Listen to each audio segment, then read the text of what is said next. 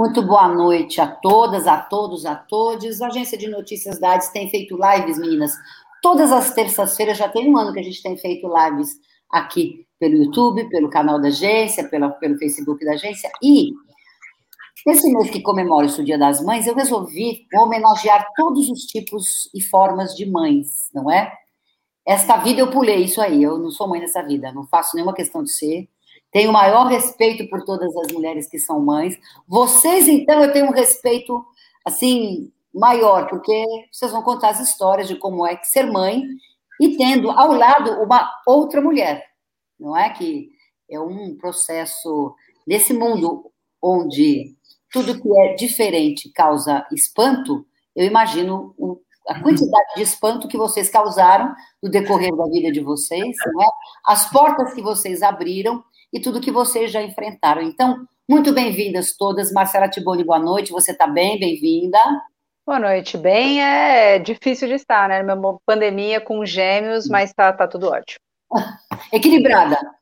Equilibrada. Estamos tentando equilíbrio, mas, mas tá, tá, estamos indo. Rosiane e Débora, bem-vindas. Boa noite. Vocês estão bem? Boa noite. Boa noite. Bem, bem. Tranquilas, tranquilas.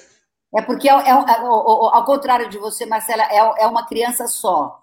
É a Eduarda que tem o quê? É. Cinco anos? Quatro anos? Cinco anos. Cinco. É. Mas do que eu conheço as histórias da Eduarda, ela deve valer para umas quatro também. Vale. Ah, com certeza. É, é, eu imagino. E temos também a Adriana Saldanha Namosa. Meninas, bem-vindas, tudo bem? Tudo certo, obrigada, obrigada, Roseli, obrigada por trazer essa pauta. Imagina. Para a gente contar um pouco né, sobre, sobre essa história, né, sobre essas vivências. No nosso caso, já estão bem crescidos, né, Pedro com 22 e Stephanie com 21. É, aí, aí já faz. Já, você já nem, nem lembra mais o que passaram. Lembra, lembra. ah, olha, gente, eu vou começar com a Marcela, porque a Marcela, é, eu acho que todas vocês, na realidade, acabaram virando militantes é, e ativistas de uma causa que é de todas as pessoas que sabem que uh, maternidade é um processo bastante importante e muito sério. Mas vou começar pela Marcela, porque a Marcela, além de tudo, ainda fez um livro. Fez um livro, né? Então, Marcela, vamos lá. Como é que vamos lá? Como é que surgiu a ideia de ser mãe? De onde surgiu a ideia de ser mãe? A ideia, eu sempre falo isso, que a ideia de ser mãe, para mim, eu acho que ela veio junto com a minha existência, mas que hoje, em 2021, eu não sei responder se esse desejo da maternidade é um desejo meu particular, ou se é um desejo, um desejo construído pela sociedade patriarcal e machista, e que determina, desde que a gente nasce, que uma mulher é feita para se tornar mãe. Mas o que eu sei dizer é que o meu desejo de maternidade lá dos 5 e 6 anos, ele mudou muito, porque era um desejo de ser mãe ao lado de um homem. E quando eu descobri que eu ia ser mãe do lado de uma outra mulher, eu vivi muitos processos, inclusive o processo de um luto de achar que não era possível ser mãe ao lado de outra mulher. Então, acho que foram, foram desejos muito cambiantes e muito transformados ao longo de todo esse período de 38 anos. Onde foi que você falou assim, não, eu, eu faz falta, uh, faz falta, está me fazendo falta uh, dar vida e gerar uma vida e uh, continuar vivendo através de uma criança? Onde é que foi que você sentiu? Porque acho que para a gente sendo mãe deve, deve, deve dar esse sentimento, né? Quando, quando foi que você sentiu isso? Eu casei a primeira vez com a Ivana, a gente ficou junto oito anos. Eu tinha um desejo muito grande da maternidade e ela não tinha. E aí era muito curioso, porque eu queria ser mãe, mas o desejo da gestação já me era uma coisa estranha. Eu já estava com 25, 26 anos, e aí parecia que encaixar a maternidade com a gestação, uma coisa não ia. Quando me separei da Ivana e casei com a Mel, e a Mel falava muito assim: eu quero ser mãe quero engravidar aí parece que o desejo da maternidade de fato encaixou, porque eu entendi, e eu brinco que foi o dia que eu me senti mais sapatão, assim, na história de falar, meu Deus, eu vou ser mãe, e eu não vou precisar engravidar, era tudo que eu queria nessa vida. E eu sou uma mãe não gestante, né, e amamentei meus filhos por dois anos, mesmo não gestando. Eu acho que esse desejo também de, de continuar a linha, né, da vida, ele também foi reconstruindo, tá, Roseli? Porque hoje eu olho para os meus filhos e não me vejo esteticamente neles, que é algo que a gente liga muito na maternidade, na parentalidade, né? ah, vai ter meu olho, vai ter meu nariz, vai ter meu sorriso, parece eu quando era pequeno, e eu olho para eles e não tem nada disso neles, e não me faz a menor falta.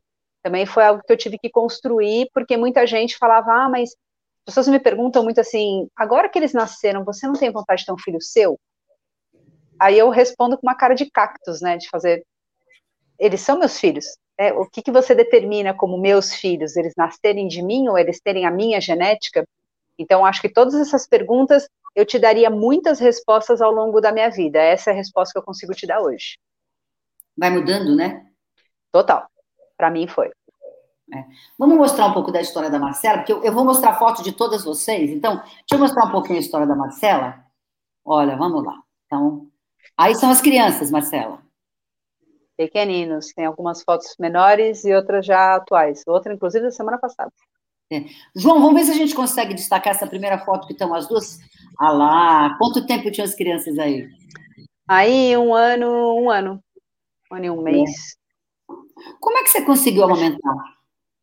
Eu fiz um protocolo que chama indução à lactação. É, quando a Mel engravidou, Uh, e a gente descobriu que eram gêmeos que não era um desejo nosso, a gente, inclusive, como mães autônomas, a gente queria tentar controlar o que é incontrolável, mas de ter um filho só, e aí, quando a gente descobriu que viriam dois, a Mel me perguntou um dia no carro, de forma muito descompromissada, falou assim, você não toparia amamentar junto comigo? Porque são gêmeos, a gente não tem licença maternidade, vamos voltar a trabalhar pouco depois que eles nascerem, e eu topei, mas topei sem saber se era possível. E aí a gente foi para as redes sociais, jogou um pedido ali de ajuda, nos marcaram muitos profissionais e nos marcaram uma equipe é, de consultoras de amamentação.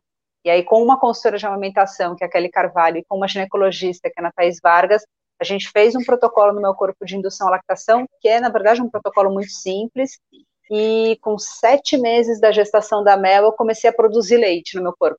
Então foi bonito ver assim a nossa nossa realização do maternar, porque eram transformações de corpos muito diferentes e ao mesmo tempo muito simbólicos, né? A Mel estava crescendo barriga, peito e eu estava começando a produzir leite. E eles nasceram, eu já amamentei eles na sala de parto até os dois anos de vida. Voltar um pouquinho, é, foi muito difícil é, conseguir o, o, processo da Mel engravidar? Conseguir Não, conseguir? Como é que vocês fizeram? A gente fez uma fertilização in vitro, que não era a ideia inicial também, a gente ia fazer uma inseminação artificial, que é mais barata e uma tentativa mais simples, mas quando a gente foi na clínica a primeira vez, é, a equipe médica nos apresentou a possibilidade da Mel ser doadora de óvulos. E para a Mel aquilo fez todo sentido, porque ela falou, poxa, eu vou precisar comprar um sêmen de um cara muito bacana que foi até um banco doar esse sêmen, por que, que eu não dou o meu óvulo para uma mulher ou para uma pessoa que não consegue engravidar. Então, foi um desejo muito nato dela de poder doar esses óvulos, e aí, por conta do processo de doação de óvulo, é, o, o formato necessário para isso é a fertilização in vitro, que aumenta a chance da gestação. A gente, no fim de tudo, ficou só com dois embriões, e foram os dois embriões transferidos e implantados, e que deu certo. Então, da primeira consulta até o dia da transferência dos embriões, foram dez meses mas na primeira tentativa já vieram Bernardo e Yolanda. João, vamos rodar um pouquinho as fotos, vamos mostrar o Bernardo e Yolanda. Bom, tá aí o livro, a gente vai falar um pouquinho do livro daqui a pouco. Eu comprei o livro, comecei a ler, dei uma folhada muito interessante às crianças. Põe outras fotos para mim. Quem é mais levado? Ou quem é mais levado? Bernardo. Bernardo, ah, é? sem dúvida alguma. Bernardo é o garoto do olho roxo e da testa com galo, todos Ai, os dias. Deus. Meu Deus, que trampo. Pode dar mais é. um pouquinho para nós. E a divisão das coisas, hein? Como é que faz, Marcela? Porque, bom, eh, eh, aí, bom, você ajudou a amamentar, então todo mundo acordou, né, Débora? Aí acordou, acordaram as duas, ou acordava uma, acordava a outra, como foi isso? Olha só, a gente teve muito pouco parâmetro da dupla amamentação. Quando a gente começou o protocolo, a gente conhecia um casal que tinha conseguido amamentar junto e amamentaram até os quatro meses de vida das crianças, então a gente foi, na verdade, testando vários formatos. Quando eles chegaram do hospital para casa, a primeira maneira que a gente fez, até eles terem quatro até eles terem três meses de vida, foi dormir.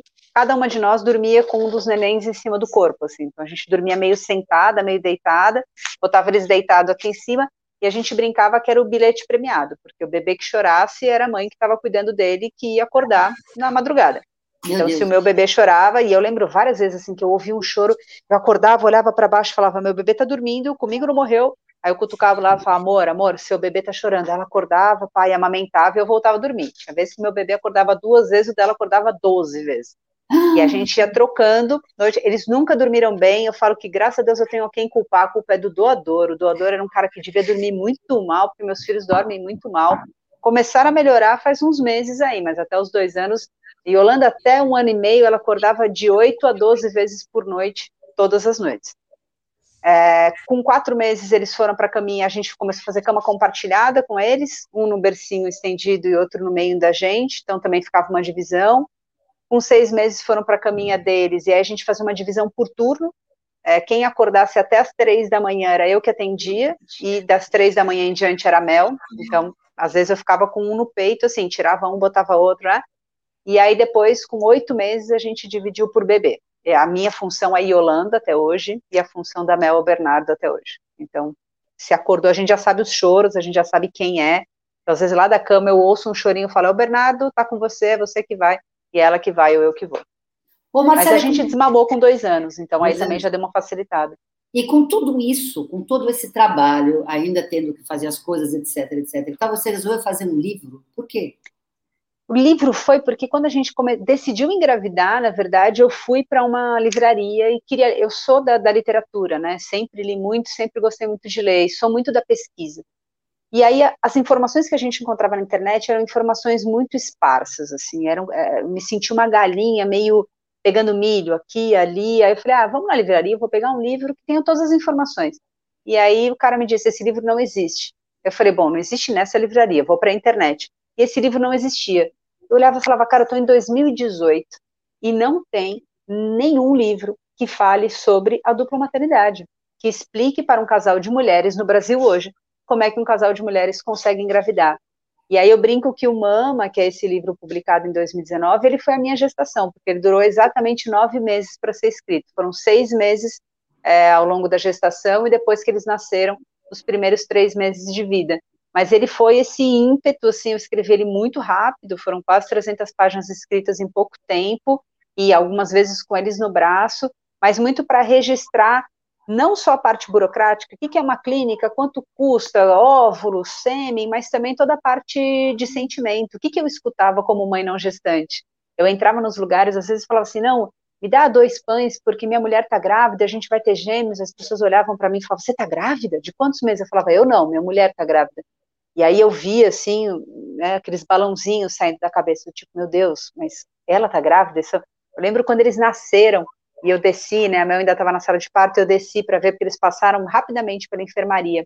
E aí eu fiquei ali olhando pelo vidro, e tinha um cara do meu lado, olhando os filhos gêmeos que tinham acabado de nascer. E a gente conversando, eu falei, ah, meus filhos ali. E aí ele imediatamente arregalou o olho, olhou para minha barriga e falou, você acabou de parir e já está aqui andando? Eu falei, não, quem pariu foi minha mulher. Ela tá lá na sala de parto ainda, tá? Eu tô aqui dele, falou, hum, mas são seus filhos? Eu falei, são, só que eu sou mãe deles. Mas você pariu? Eu tive que explicar umas 20 vezes para ele que eu era uma mãe não gestante. Então, acho que o Mama vem nesse lugar. Eu estou lançando agora em julho é, um livro pela Companhia das Letras, para falar também sobre a dupla maternidade. O ano que vem lanço mais três livros, um infantil e dois adultos, e um documentário também de uma cineasta é, da Lívia Pérez, que filmou todo o nosso processo de gestação, parto e acompanhou a vida das crianças até os dois anos de idade, num doc que lança no ano que vem. Então, acho que a nossa vida se tornou muito esse lugar de registro é, e de probabilidade ou possibilidade para outras pessoas, né, que queiram ter filhos também nesse país onde as coisas são muitas vezes dificultadas para a gente. Né. É, num momento completamente complexo, onde eles saíram do armário, os conservadores saíram do armário, né, de uma maneira bastante agressiva, bastante. Tá, não tá, a vida não está muito fácil, não, mas que bom que temos histórias como as de vocês para a gente mostrar para as pessoas que tudo vale a pena. Sem dúvida. A alma, a alma de ninguém aqui é pequena, então tudo vale a pena. Vamos rodar um pouquinho, vamos conhecer a história da, da Rosiane e da Débora. A gente já volta aí, Marcela. Peraí, segura a onda aí. Estou aqui. Senhoras, muito bem-vindas. Muito de novo. Olha, essa mulherada que dá aqui, só quem eu não conhecia diretamente é você. É, a Débora é uma amiga de muitos anos, a Débora é uma grande médica, Eu tive o privilégio dela cuidar do meu pai e da minha mãe até a passagem de ambos. Então, eu tenho uma gratidão muito grande pela Débora, um carinho. Ela é uma grande profissional. E para eu ser amiga da Débora, gente, eu sempre escutava o Adriana, o Ana, o Marcela. A Débora falou assim: é, porque casal gay, acho que você escutou isso também, Rogério. É, casal gay, casal gay só tem filho de quatro patas. Eu não quero isso. Eu falo assim: o que, que essa mulher quer na vida ainda? Ela trabalha pra caramba, ela cuida de um monte de velhinho, ela se dedica. Às vezes ela, sei lá, duas horas da manhã, ela tá lá no Ciro, tá no AICA, tá no Monte de Júlio, enfim. Né? Pois, ó, gente, essa senhora que está aqui do meu lado. Parceira, engravidaram e aí vocês contam a história. Como é que. Como é que... Ô, ô, ô, ô Rosiane, foi muito difícil ela te convencer você também sempre quis ser mãe? Boa noite. Não, foi, foi fácil, sempre quis ser mãe. É. Foi bem fácil. Aí achou a Débora, e aí? Nos encontramos, casamos em 2014. 2014. E aí eu sempre quis ser mãe, né? Uma coisa muito era uma coisa assim muito minha, né, assim, de querer ser mãe, a Débora, ah, eu quero também, então foi muito rápido esse, esse objetivo, assim, né, então foi muito bom, assim, acho que teve um encontro, um encontro bom nesse momento, né. Quanto tempo depois que vocês estavam juntas que vocês resolveram é, é, é engravidar? Olha, eu acho que uns Quatro meses. Quatro meses a gente já queria é, levar adiante a história da maternidade, porque uma preocupação grande para mim era a minha idade, porque eu tenho uma diferença de idade com a Rosiane de 16 anos. E eu não queria ser mãe muito velha, né? Eu sempre adorei, para mim, a intenção de ser mãe independia de, de casar e fertilizar, de arranjar uma companheira. Eu, para mim, poderia ser uma criança adotiva, eu sozinha. Mas quando eu me encontrei com a Rosiane, que nós tínhamos as mesmas ideias, nós partilhávamos das mesmas vontades, nós nos conhecemos em março, nos casamos em julho. No outro ano, isso foi 2014, no início de 2015, nós já estávamos iniciando o processo. Primeiro foi com a tentativa de inseminação, foi uma única tentativa, não deu certo. Tão logo a gente recebeu a, o ok do nosso ginecologista, que por sinal é meu cunhado, aí nós partimos já para a ideia da fertilização. Foi um caminho bem difícil, onde a Rosiane sofreu muito, é uma carga hormonal, é, são riscos muito grandes de trombose. É, Rosiane sofreu muito, de ter, inclusive, um episódio de desmaio, de deixar todo mundo muito apavorado, um possível distúrbio de coagulação, mas nós levamos adiante, era tanta vontade de, de, de concretizar essa maternidade aí, que nós já, logo na primeira tentativa de fertilização, nós queríamos gêmeos. Inicialmente, a nossa vontade era que viessem dois. Mas pusemos dois óvulos, implantamos, né? Na verdade, e também de, de doador é, anônimo, anônimo, nós pegamos de fora do país, tentando alguma característica semelhante às nossas. É, enfim, nasceu a Eduarda. Eduarda é a, é a, é a cara da, da Rosiane. É, é a cara. Eu digo que ela tem meu gênio. Porque ela é, é a Rosiane cuspida, graças a Deus. E uma coisa que a Marcela falou, que quando ela foi à frente da, dos filhos lá na maternidade, que alguém ficou chocado, eu também se chocavam muito comigo, até porque eu não sou modelo muito feminino, e se chocavam mais ainda porque achavam que eu era avó. E eu, exatamente, mas eu tirava isso numa boa e eu dizia, não, que avó, sou mãe. Minha, minha filha. E aí eu explicava, e se não entender, isso também dentro do consultório. E, para minha surpresa, todos os pacientes que eu precisei contar ou que viram foto da Eduarda e da Rosiane na, na minha mesa de consultório, ou que me ouviram falar por telefone. Bom, eu nunca escondi. E é uma coisa maravilhosa, porque hoje meus pacientes querem ver as fotos da Eduarda, não as minhas. Eles querem dar presentes para a Eduarda, não para mim. Nunca mais ganhei nada no consultório. Natal, Páscoa, é só para a Eduarda. Enfim.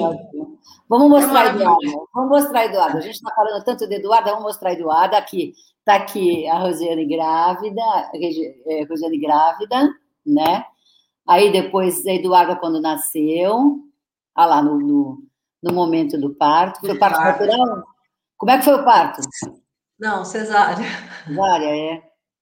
Tá Eu queria, mas não deu. É, o momento do parto, ali ela pequena, depois ela já maiorzinha. Como é que chama Eduarda? Escuta, para registrar, como é que Eduarda. chama Eduarda? Eduarda Albuquerque Bonini.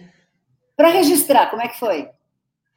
Foi tranquilo, né? Foi Olha, super... quando nós estávamos mais ou menos grávidas de seis meses, nós procuramos um advogado especializado nessa, nessa área e nós já entramos com a documentação, com todas as, as provas de que juntas nós fertilizamos essa criança, que eu participei de todas as consultas e todos os, as, os episódios que foram inúmeros de, de alegria, de sofrimento, e nós não tivemos problema.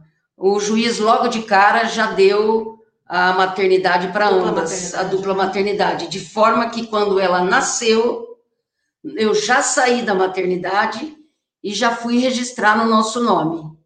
Aí aconteceu o primeiro grande problema. Vai lá a Débora, toda orgulhosa com o papel de, de mãe, com os documentos. Quando eu chego num cartório que ficava na Brigadeiro Luiz Antônio, minha filha nasceu na Promatre, e o moço do cartório, eu estava toda orgulhosa, joguei o papel na mesa e estava querendo mostrar que eu tinha uma filha. E o cara disse para mim: Olha, esse negócio aí, me lembro muito bem, eu não sei como funciona.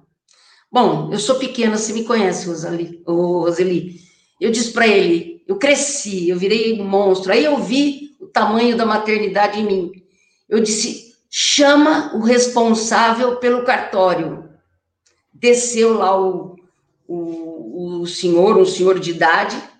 Eu disse: Olha, essa esculhambação deste cartório não tem, diz ele que não tem o papel próprio para registrar com duas mães, porque aqui ele me diz que só tem nome de pai e nome de mãe. Como é que fica isso? O senhor não se atualiza? Ele me pediu mil desculpas, falou, eu tinha inclusive uma, uma, um documento judicial, eu não fui lá sorrindo, querendo ser mãe só. Ele me pediu mil desculpas quando ele viu o documento judicial e disse: me perdoe, só que eu não posso lhe entregar o documento hoje. A senhora vai voltar amanhã, porque nós temos que fazer um papel onde conste duas mães e avós, não avós maternos e paternos. E assim foi, de lá para cá, só alegria. Marcela teve esse problema também ou você se adiantou como a Débora e a Rosiane? Não, acho que a gente está falando daí também de mudanças de lei, né? Amanhã a gente comemora pelo STF e pelo CNJ 10 anos da, da implementação da lei onde um casal homoafetivo podia casar. De 2016 para 2017, a gente tem uma nova mudança de provimento de lei, onde um casal pode registrar de forma compulsória no cartório em dupla maternidade. Então, esse processo que as meninas passaram de ter que já conseguir é, uma tarimbação judicial anterior ao nascimento da criança para garantir o registro, a gente não precisou. Eles nasceram no final de 2018, e aí eu lembro, eles nasceram no, no Hospital São Luís, aqui em São Paulo. Eu liguei no cartório de São Luís e só perguntei se já tinham precedente, se eles já tinham feito o registro de dupla maternidade antes dos meus filhos. Eu já conhecia uma dezena de mulheres que tinham feito o registro de dupla maternidade lá, então já sabia que tinha um precedente, e foi instantâneo. Cheguei com a documentação, é, isso tudo, inclusive, foi filmado pelo documentário. Então, chega eu, a câmera, cineasta, filmando tudo, o cartório um pouco despreparado, mas saiu em 40 minutos o documento. Que legal, que legal. Tá, o caminho está mais fácil. As mulheres tá, tá. Está melhorando. Acham com mulheres que querem ser mães, tá, a coisa está ficando menos difícil. Mostra um pouquinho mais das fotos para nós, João. Momentos, outros momentos das meninas. Olha lá. Eu tenho certeza que Eduardo é palmeirense, né? Eu tenho certeza que é palmeirense. Corintiana roxa, as duas mães são. Vocês estão vendo que centralismo democrático, meninas? Porque as duas são corintianas. Ninguém deu nada verde para a menina, nada. É porque eu não, sumi não. de vocês, mas aparecerei. Eu aparecerei, você vai ver só. Olha lá, olha lá. Lindas, tá tudo bem, tá tudo certo. Legal. E quando eu vi. Bom, a Eduarda já está na escola ou não? Já. Já. Já? É, a escola é um outro capítulo, né? Mas peraí, deixa eu voltar aqui, a gente já vai falar de escola. Ana Moser e, e, e Idri, tudo bem, meninas? Venham cá, venham cá. Essa, ó, bem, essas, duas, essas, duas, aqui também conheço há muito tempo, e as crianças delas, que hoje têm 20 anos, as primeiras festas a gente ia lá estourar bexiga, era uma delícia. Era uma delícia, era uma delícia. Porque acabava, acabava a festa, não sei o que, eu e a família. Vocês não imaginam, no final da festa, ficavam as pessoas mais na conversa ali, os mais próximos, e a Roseli era uma delas. E no final, todos os balões, a decoração inteira de balões vinha, descia tudo. E a Roseli começava a furar balão, a furar balão. Era uma coisa. E essa coisa dela ó, de falar de Palmeiras e, e, né, e fazer a cabeça isso aí desde o Pedro pequenininho, o primeiro presente da Roseli foi um sapatinho temático, obviamente, do Palmeiras, que a Roseli presenteou. Então, isso ela sempre tenta né, dar a. tá certa? Isso, isso quando eu não dou um símbolo de combate à AIDS, que eu já dou também para as crianças, que é importante, já ir trazendo para o ativismo e tal. Mas, olha, esse meu ativismo, ativismo no, no futebol é histórico, mas nem sempre eu consigo, viu? O Pedro acho que eu não consegui, né? Não, não conseguiu, não conseguiu. Não consegui, é, então, Pedro não, conseguiu. Mas é sua filha, calma que a sua. A Eduardo, eu vou lá e agora eu tenho um grande desafio. A Thalita Martins, que é, é, é a nossa, nossa, nossa, uma das jornalistas que trabalham conosco, nossa coordenadora de redação, nossa ombudswoman da redação, porque tudo que está errado ela consegue achar. Sabe aquele, aquele profissional que acha os erros e fala, vocês erraram aqui, vocês não, enfim. Essa é a Thalita. Que hoje faz aniversário e a mãe há dois anos eu sou, eu sou madrinha da filha dela, eu sou madrinha da Alice.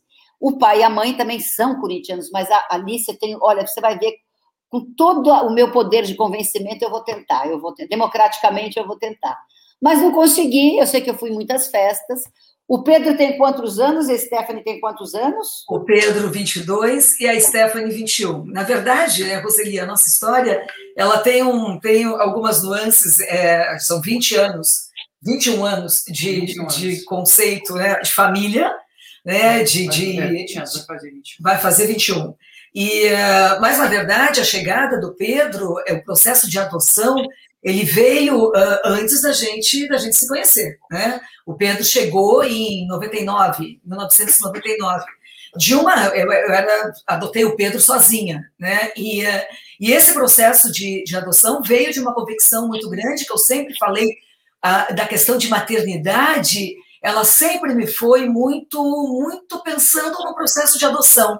Eu nunca pensei em, em gerar uma, uma criança. Eu nunca pensei em gerar um filho meu. A adoção, para mim, sempre foi uma coisa muito natural.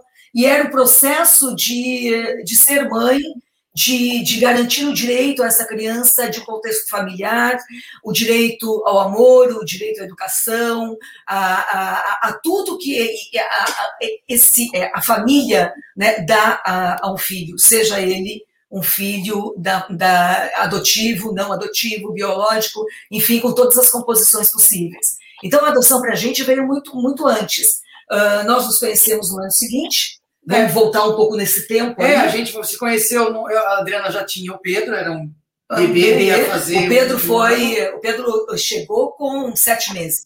Era um meses. bebezinho de tudo. Foi muito difícil adotar o Pedro sozinha, Adriana? Olha, você sabe que foi até curioso, o período de adoção do Pedro. Da, da, da, é, é, o período de adoção do Pedro, ele, ele demorou nove meses, gravado foi um período de uma gestação. Né? Nove meses, com nove meses o Pedro chegou.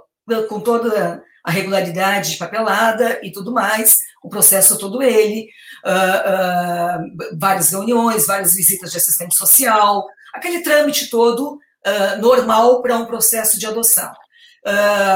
E quando o Pedro chegou, chegou por sete meses. Nós nos conhecemos no ano seguinte. Isso. Certo? Nos conheceu no Rally de Sertões e nós estamos no Rally até hoje, né? E no Rally até hoje, né? Você foi fazer o que no Rally? Quem fez o quê? Que você estava você tava cobrindo? Ela dirigiu. Não, ela dirigiu e eu fui navegadora. A gente foi, tinha um carro na, da TV, né? A Adriana trabalhava com radicais na época, né? E eu tinha parado de jogar no ano Tavam anterior. Estavam as duas as é, duas solteiras? Sim, é.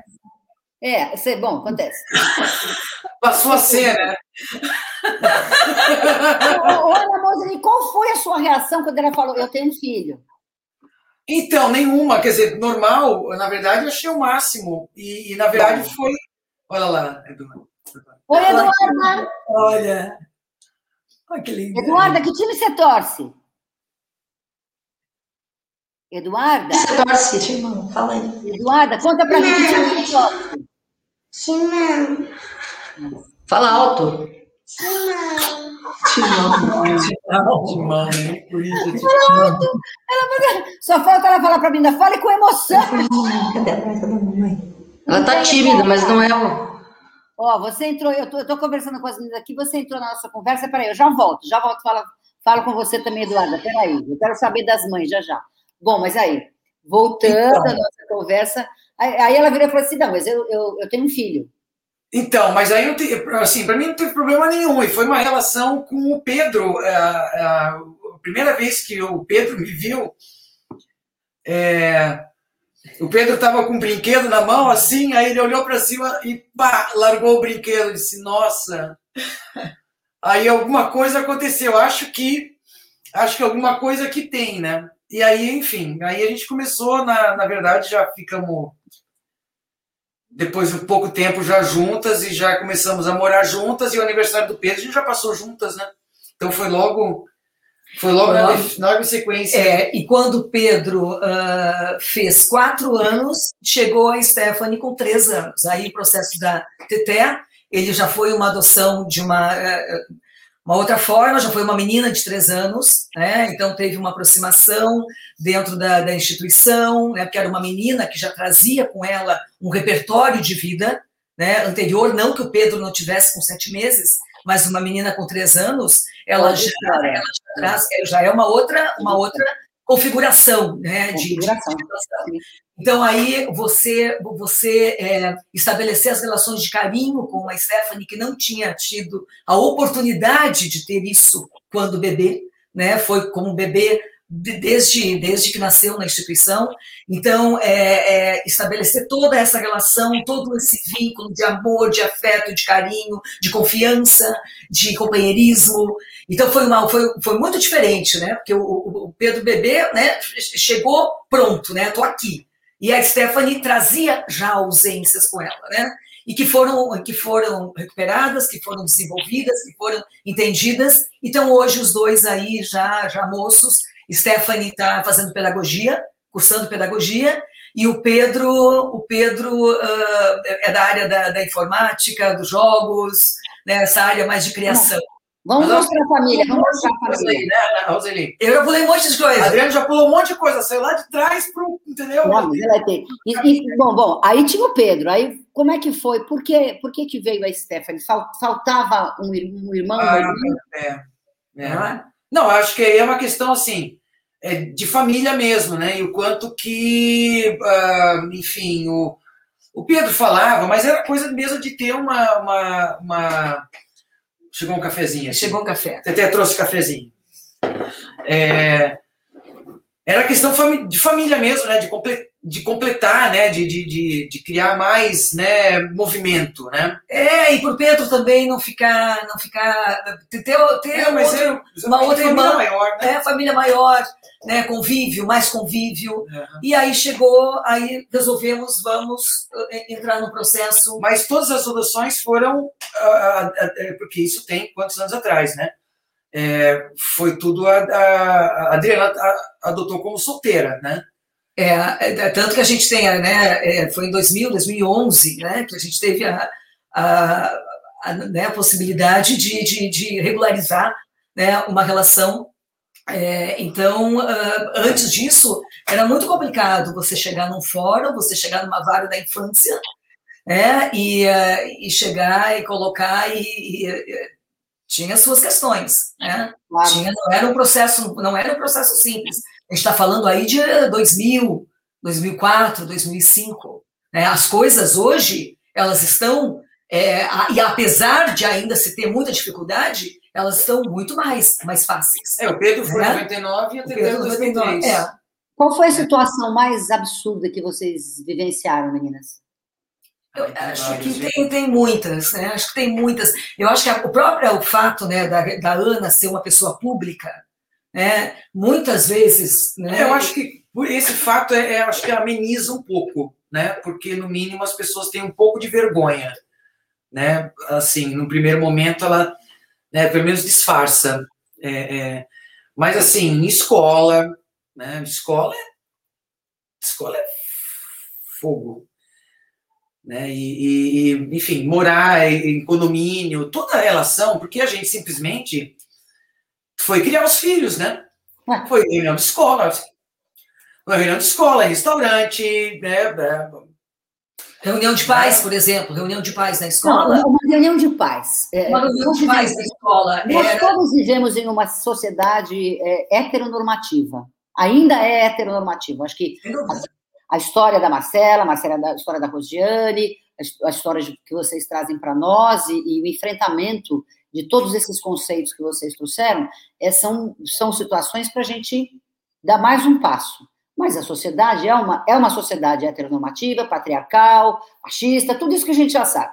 Conservadora, conservadora. E a reunião de escola, por exemplo? Chegam Não. duas mães. E aí? Precisa mostrar a foto do Pedro e da Stephanie que não mostrou. Peraí. Vou mostrar. João, é. mostra isso. É, peraí, peraí, vou mostrar. Olha lá. Olha como eles cresceram, hein? Opa. Olha lá, o Pedro com a Ana. Aqui a Stephanie. Bonitinho. Lá a família. Olha lá. É isso aí. Então, tá tudo certo. Olha lá. É, Já grande, e o Pedro grande, olha lá. Essa foto é ótima. Os moleques são muito lindos, né? É, é. A gente fica muito vôlei. Eles jogam vôlei, você ensinou eles a jogar voleibol, não? Não, não, aí eu acho que não, não. É casa, casa de ferreiro, espelho de pau. Que coisa, hein? Que coisa, hein? Bom, mas vamos lá, reunião de escola. Olha, acho que é, daqui a pouco a Débora e a Rosane falam um pouquinho para nós. Eu não sei se as crianças da Marcela estão na escola já, Marcela? Então, vamos falar também. Mas, bom, as duas aqui que estão há mais tempo né, na, na conversa, como é que foi o começo, as esco a escola? É, a primeira reunião, é. de pais, chegam duas mães, e aí? É, a gente não pode generalizar, né, é, que toda escola é igual, mas a gente, os meninos trocaram de escola algumas vezes, né? Uh, não, não ficaram na primeira que entraram. E, uh, e, na verdade, a gente chegava na reunião, ou, ou, ou, nós nos dividíamos, a gente não ia todas as reuniões juntas. É. Né? A gente, o que causava mais confusão ainda, né? Porque uma hora aparecia. O que, essa aqui? É a mãe. E essa aqui? É a mãe. É. E, uh, e coisas assim que, que muito, muito fortes, do tipo que qualquer questão, né?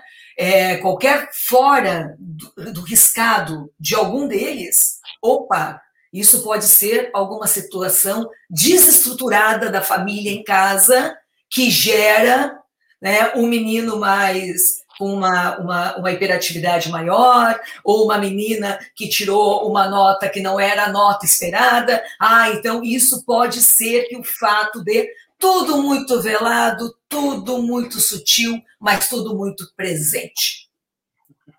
Tudo muito presente. E não vou dar nome aos bois, mas escolas que a gente não imagina que atuariam dessa forma, é. né? Escolas ditas como as grandes referências progressistas, né? progressistas, né? Futuristas, é, é construtivistas, é, as pontes da vida, né? Todas essas, né? Escolas que se diziam e que a gente se pegava numa situação, né? É, é, que não era bem assim. Então, eh, esse eu acho assim, acho que esse processo de aprendizagem, a gente também tem uma questão que para a gente foi uma, uma, um aprendizado muito grande, Roseli, que eu não sei se a gente chegou a conversar claramente sobre isso algumas vezes, mas o Pedro é espectro autista.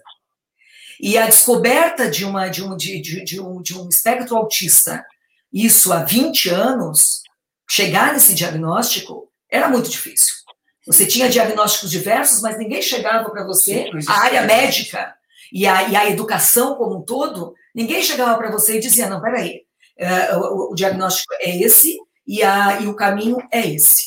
Né? Então a gente é, passou também por esse processo, né? que era um processo de aceitação, um processo de, de e, e um processo com ele, né? de como lidar com esse espectro autista, que características essa criança trazia diferentes de uma criança não, não autista.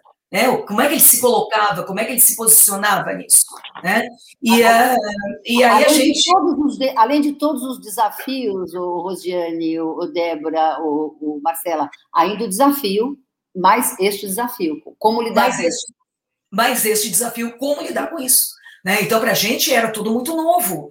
E, e principalmente porque a medicina, o, o, o profissional. É, o diagnóstico ele, ele, disso é, é, bem recente, né? Também é muito novo. Né? Isso há 20 anos você falava, havia um diagnóstico aberto.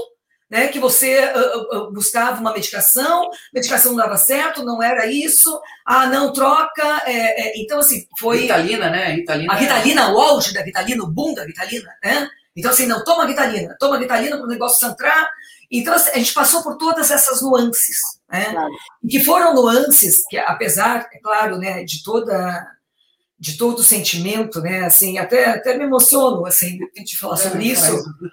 É, porque é, são registros tão lindos da vida, sabe?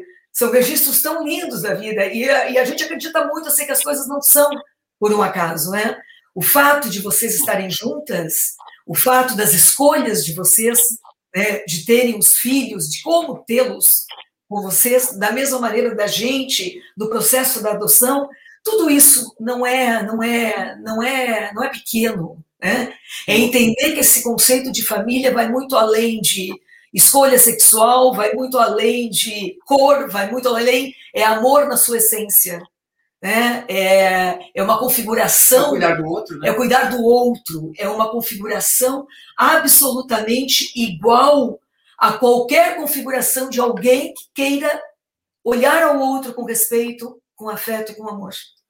Né? Seja uma relação de homem com homem, seja uma relação de mulher com mulher, seja o que for, seja uma relação tradicional, né? se a gente pode chamar de tradicional, tradicional. né? Uh, seja o que for, eu acho que eu acho que por isso muito legal, Roseli, você trazer no Dia das Mães é, é, esse essa nuance, sabe? Porque é essencialmente ser mãe, né? No seu valor da palavra mais puro, mais mais verdadeiro, mais legítimo, né? É isso, é, é um ato de doação, né? E é uma doação que ela se alimenta nas duas pontas né? A gente dá, mas o que a gente recebe é muito maior. Né? É muito maior. Então, acho que é. O desafio da escola, vamos lá para a escola. O desafio da escola, Marcela, como é, como é que está sendo para vocês? Cara, é, eles estão com dois anos e meio e a gente optou por não colocar numa escola tradicional, a gente colocou num quintal de brincar. E aí é uma realidade muito diferente, né? Porque a gente conhece a dona do quintal, que pariu basicamente junto com a gente, ela estava grávida, a filha dela é um mês mais velha. É, e nesse quintal a gente chegou no primeiro dia de reunião e assim, todo mundo já sabia que a gente era um casal de mulheres. O meu perfil do Instagram é um perfil de ativismo da maternidade lésbica e da dupla maternidade. Minha vida é 100% dentro do perfil pública. Eu estou nesse momento do Dia das Mães fazendo campanha de publicidade para 11 marcas diferentes, é, marcas grandes, americanas, lojas Marisa, lojas Torra. É, eu acho que hoje a gente tem um mundo bastante diferente de acolhimento de fato. Eu também tenho algumas coisas muito importantes. Né? Eu sou uma mulher branca, classe média, que performo, mesmo sendo mais masculina que a Mel, eu ainda performo feminilidade com o cabelo, com as roupas que eu uso é, e eu moro em São Paulo, na Pompeia. Então, são muitos privilégios juntos que fazem, quando a Ana fala, e eu, eu entendo e reconheço, com que as coisas sejam também veladas. Então, se há um desejo da fala, isso não acontece na nossa frente. O único lugar onde eu sofri, eu sofri homofobia são em dois lugares. A medicina é um lugar extremamente homofóbico, onde eu já ouvi muita coisa de muito médico, e a internet. Quando a gente faz matéria para Globo, para Globo News, agora é Dia das Mães, a gente vai fazer amanhã programa da Fernanda Lima, é, o UOL, enfim. Aí as pessoas vão para a internet para falar tudo que elas têm desejo de falar, mas que elas não falam frente a frente. Então, uma reunião da escola, no quintal de brincar onde eles estudam, a gente chega lá, as crianças abaixam no portão, porque é um portão todo assim, vazadinho, e falam assim: as mamães dos gêmeos chegaram, as duas mamães deles estão aqui. É, é esse tipo de acolhimento que eu recebo. Mas são crianças de 1 a 5 anos.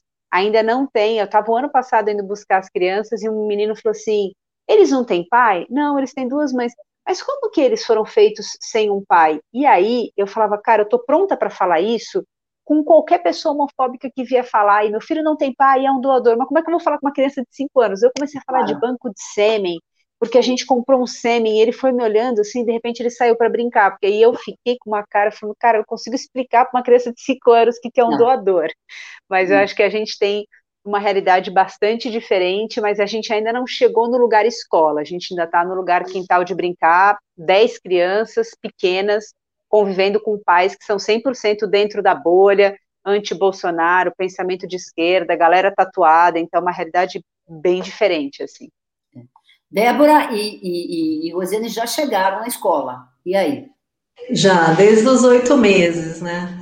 E a escola foi super acolhedora, todo mundo, né? As diretoras são duas mães, é, também a, a, uma, uma, das diretoras né, tem um filho adotivo. É, então, assim, bem legal. A gente, dia das mães, elas perguntavam, né? E aí, dia dos pais, como é que nós vamos fazer, né? Então, elas ficavam bem preocupadas, né? E a gente deixava a coisa acontecer naturalmente, né? A Eduarda que realmente que definia o que ela queria é, no dia das mães, dia do padre, dos pais e outros temas assim com as crianças, as amigas da escola, né, que hoje já estão com cinco anos também, é, nunca tivemos problema. Então, assim, elas entenderam, são duas mamães, e isso foi bem importante para a gente, porque foi surpresa, né? Sim. Até teve uma criança que falou: mãe, a Duda tem é, duas mamães e eu só tenho uma. É, então, isso é bem legal. Então, a criança ela é muito natural, né? Isso, isso foi importante para a gente, né? É, mas eu, a Débora, eu concordo muito com a Marcela, porque a gente também está naquele quadrado mais tranquilo, uma médica, uma engenheira, somos bem-sucedidas, brancas. Então, eu acho que a gente é. também, na cidade de São Paulo, eu trabalho no Einstein, isso, de alguma forma, eu acho que nos poupa de alguns comentários mais idiotas. Mas nós tivemos um caso, sim, eu acho que isso tem que ser contado. Eduarda tinha uma amiga na escola que ela tinha verdadeira adoração, sabe a melhor amiga?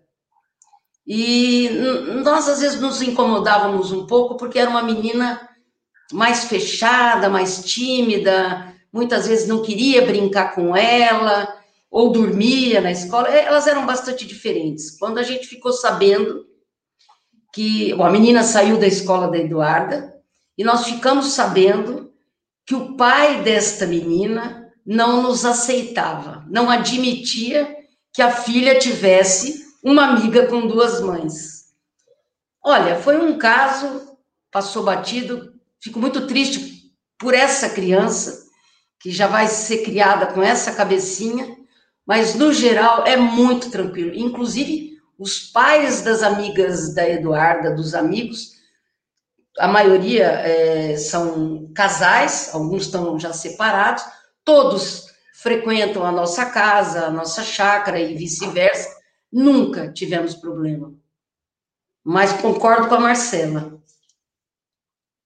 É. Tá mais fácil do que parece que é, a Adriana e a, a Adriana e a Ana apanharam um pouquinho mais da vida?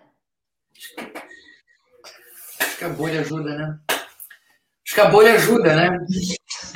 Mas hoje, mas eu acho que hoje está mais fácil do que na nossa época. Eu acho que hoje está mais feio, mais, mais feio, pega, pega mal, né? Você ter determinadas atitudes e ações carinhas, né? É, então, acho que eu acho que assim, eu acho que lá atrás era mais difícil, viu?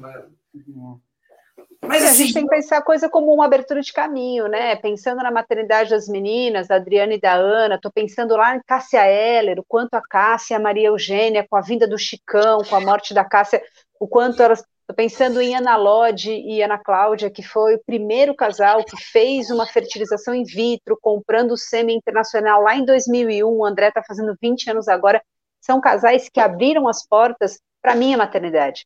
Então eu direto eu coloco isso no meu Instagram falando assim, gente, não achem que a minha família é um exemplo de nada, porque a minha família é fruto de muita coisa, porque a família de vocês que vai fazer o STF mudar essa lei, que vai fazer o CNJ mudar a lei em 2016, e, e talvez a minha, agora eu estou entrando com um processo gigantesco que mobilizou ano passado muita gente junto à Receita Federal, porque a certidão de nascimento em dois nomes, o RG em dois nomes, quando você entra para pesquisar o CPF dos meus filhos e eu coloco o meu nome, diz Marcela, não corresponde com o nome da mãe da Yolanda.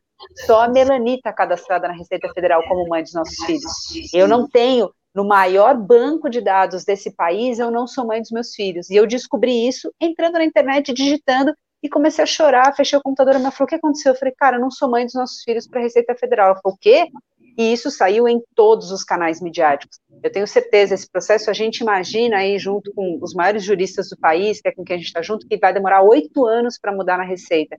Então, lá no final dessa década, é que a gente vai ver mais uma mudança, que talvez aí sim venha da minha geração. Então, eu acho importante isso, né? O quanto o passado construiu um presente muito sólido uhum. e muito mais liberto para a gente poder viver. Não, gente, há pouco mais de 10 anos atrás, era, o que a gente fez era, era, era proibido, não era. Proibido, sem dúvida.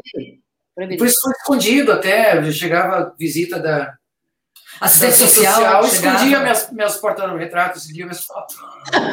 Eu quero trazer para. É. Já bem que os tempos vão melhorando e vão mudando. Eu quero trazer para a nossa conversa a Regiane, por favor, que a Regiane é sexóloga, é psicóloga, é, toda vez que tem um assunto bastante interessante e não, eu, eu diria que, que quebra padrões e que amplia a vida, a Regiane vem, vem junto para fazer, um, fazer uma análise, conversar um pouquinho com a gente. Eu sei que ela está acompanhando o bastidor. Regiane, eu estou na, eu na, eu na frente aqui de seis mães, a, a parceira da Marcela não está, mas de seis mulheres mães que inovaram, que trouxeram possibilidades múltiplas e amplas de amor, de acolhimento, de solidariedade e de cidadania, não é? é, a moça estava a Ana estava dizendo que realmente é, é, feio você demonstrar preconceito, mas existe ainda muito preconceito. O maior desafio para essas crianças hoje, para essas mães hoje, é, que estão aqui na nossa live, em homenagem ao Dia das Mães, porque eu quis o que eu pensei em fazer foi exatamente isso, né? Homenagear todas as mães através de vocês. Qual é o maior desafio uh, da gente nesse sentido aí, nesse século XXI? Boa noite a todas. Muito obrigada, Roseli, pela, pela oportunidade de poder falar. Eu estou aqui emocionada, assistindo nos bastidores esse verdadeiro desfile de amor e afeto. É, sou psicóloga já, psicoterapeuta já há 27, 28 anos e acompanho famílias heteronormativas que têm grandes dificuldades, grandes problemas né? E acompanham adultos e adolescentes que foram crianças e que têm famílias difíceis, pessoas complicadas, problemáticas e etc.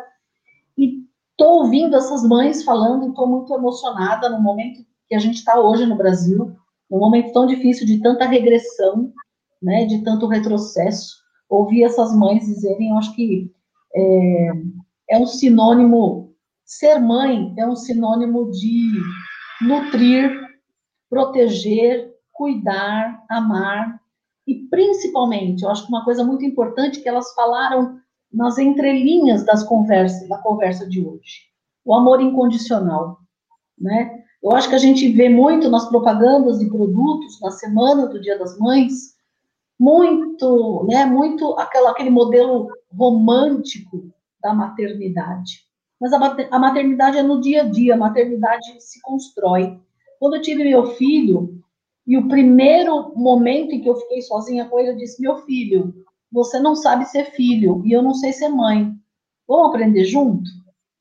Porque é um papel em construção, é um papel que a gente constrói. E ver essas mulheres, né, é, quebrando barreiras, enfrentando uma sociedade tão conservadora como a nossa, em nome de amor, de afeto, do cuidado, do, é, é, um, é um quentinho no coração. E é por isso que, apesar de todas as dificuldades que a gente vive ainda hoje, eu acredito no ser humano, eu acredito na sociedade brasileira, porque é isso, é ouvindo essas mulheres, ouvindo essas histórias de famílias construídas em cima de amor e afeto, e um amor incondicional, ou seja, eu te amo apesar do que você é e apesar do que você vai ser. É, é que está construindo o século XXI, e é por isso que eu acredito ainda nisso, e ainda não rasguei meu diploma, tá, Roseli? Eu ainda acredito no desenvolvimento e evolução do ser humano. É, você viu que mulherada é danada, menina?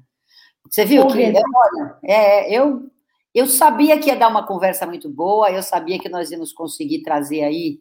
Uh, não, eu acho que eu acho que é mais do que exemplo, né? Possibilidade, né? É possível. É possível, não é, Adriana e Ana? Não é possível? Ou só é. Só é. Ah, é, e vale a pena, né? É, faz vale sentido, né? Outra coisa, acho que outro jeito, acho que não faz sentido, sabe? Foi isso que, que, eu, que eu. Quando conheci a Adriana lá no Rally dos Sertões, é, foi isso que eu acabei me dando conta, entendeu? Tinha que ser alguma coisa assim para fazer sentido, né? E sem sentido não vale a pena. É possível, não é, Débora? Não é possível é, fazer. Super. Sim, sim. É super possível. É o maior presente que, eu, que você pode ter na vida é você construir uma família e, e ganhar uma filha. É uma coisa que não dá para explicar. É muito bom. Você me conhece. Ela mudou, Rosiane. Ela se dá até melhor com o palmeirense agora. Isso! Marcela, é possível, não é possível?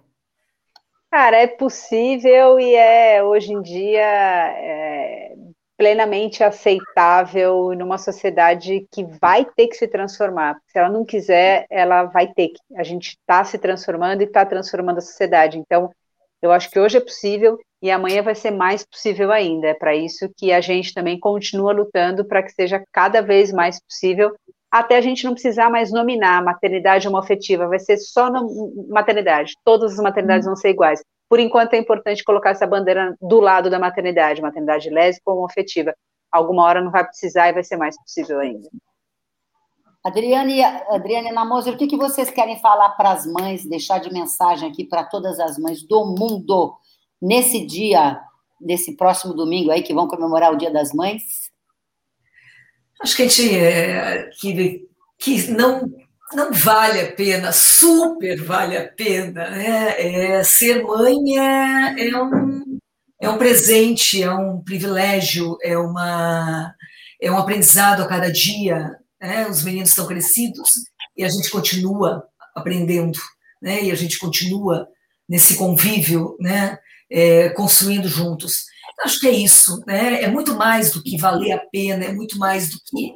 É, eu diria que, que é uma, uma necessidade, é uma, é um, uma configuração que te posiciona na vida e que te dá sentido. É uma conexão, né? É. Que vem lá de trás dos nossos pais e que conecta com o que a gente passa para os filhos, né? E, e, e, ajuda a construir um planeta, né? Um mundo melhor, né? Quer dizer, ajuda a construir o mundo, o mundo né? Porque eles vão ser a continuação. E a coisa mais bonita, assim, é de vê-los, né, dizendo aos outros: eu tenho duas mães. Então isso é muito lindo, né? Eles chegando aos outros e dizendo e dizendo com dizendo com, com força: eu tenho duas mães. É, eu acho que é, é isso, né? Eu acho que é o resultado, né, Ana? Uhum. De, de, de, de, de tudo isso, né? De vê-los verbalizar isso com, com amor, com, com carinho. É isso. Qual foi o maior presente que vocês duas ganharam, Rosiane e Débora, é, é, sendo duas mães? É isso, um amor puro, incondicional, né? Então, é muito. Olha, Eduarda veio. É inenarrável, né? Uma coisa importante. Veio assim. mudar a vida da gente. É, você me conhece, esse, esse pique profissional que eu tenho, essa falta de qualidade de vida, por trabalhar tanto, por me entregar tanto. Mas poder olhar para o. Hoje não é mais relógio, para o celular e, e ver, eu estou indo embora, eu estou indo buscar minha filha na escola. Não, não tem, não tem coisa melhor do que ela sair correndo da escola e dizer, mamãe, você veio. Vale muito a pena. É muito bom. É um desafio, né? E agora, nessa época da, da pandemia, fazer as lições, trabalhar.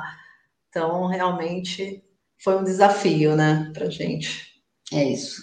Marcela, o que, que você quer dizer para as mulheres que tem parceria com mulheres, com as mulheres lésbicas que querem ser mães? Cara, eu queria dizer que é possível, que dá, é, que hoje não é mais aquele lugar do luto que eu vivi quando eu tinha 19 anos e achei que não dava. então eu não ia conseguir ser mãe, porque afinal eu não tinha a presença de um sêmen ou não tinha a coragem de viver uma vida ao lado de uma outra mãe, tentando ser mãe. Hoje existem várias maneiras de composições familiares, via de adoção, útero solidário, inseminação caseira, fertilização, inseminação. É, existem clínicas, existem médicos preparados, existem leis nos amparando, e existe hoje, acho que, uma visibilidade de novela, de filme, de TV, de teatro, de personalidades. A gente tem Nanda Costa, Bruna Lindsmeyer, Maria Gadu, a Fabi do vôlei, a Cris do futebol. Tem uma imensidão de mulheres que estão aí colocando a cara no mundo, dizendo sim, eu amo uma mulher, é, eu sou mãe e tá tudo bem. Eu acho que é isso que eu desejo, é isso que eu desejo para mim, para minha família, para as famílias de vocês e para as famílias que vão se formar ainda. Que a gente normatize esse modelo de família e que a gente pare de dizer é um novo modelo familiar, porque não é possível que a minha família seja um novo modelo se a Ana e a Adriana, 20 anos atrás, já tinham esse modelo familiar, a gente vai ser novo até quando? Então, é, é isso que eu gostaria de dizer, assim, acredita e faz, porque exemplo tem aos montes, é só olhar para qualquer rede social que você vai encontrar um monte de modelo de família com duas mães e tá tudo bem, a gente é super feliz, as crianças são incríveis, a gente se ama e tá tudo certo. Rejane, todo tipo de família é sagrada? E tenho cá a impressão que a história das minhas amigas aí está mostrando para todas nós que amor vale sempre a pena, não vale? Vale sempre a pena, toda a família é sagrada. E ouvindo essas mulheres, eu estou aqui pensando, se eu pudesse ter duas das, da minha mãe, eu ia ter ficado, eu, nossa, eu seria, eu teria ficado radiante se eu pudesse ter duas mães iguais à minha. Então, amor vale a pena, e ser mãe é olhar e, e, pensar: olha eu aí de novo, sou eu de novo. Olha que coisa maravilhosa. Eu falei todo tipo de família vale a, é, é, é sagrada, porque tem gente que acha que só um todo tipo. tipo, não, qualquer família, onde tem amor, afeto, onde tem é, o se colocar no lugar do outro, o proteger, o cuidar, o crescer junto, o desenvolver, é família. Família é família. É onde tem amor e afeto, onde tem gente querendo crescer junto com gente.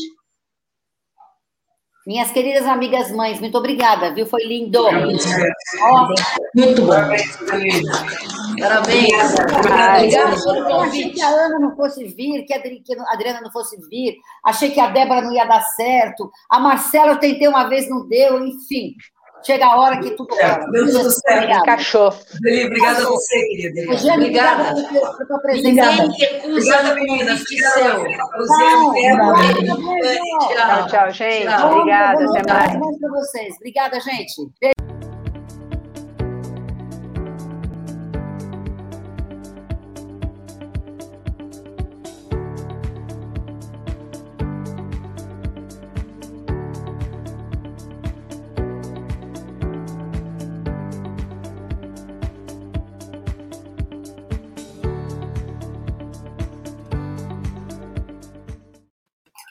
Muito boa noite a todas, a todos, a todos. A Agência de Notícias Dades tem feito lives, meninas.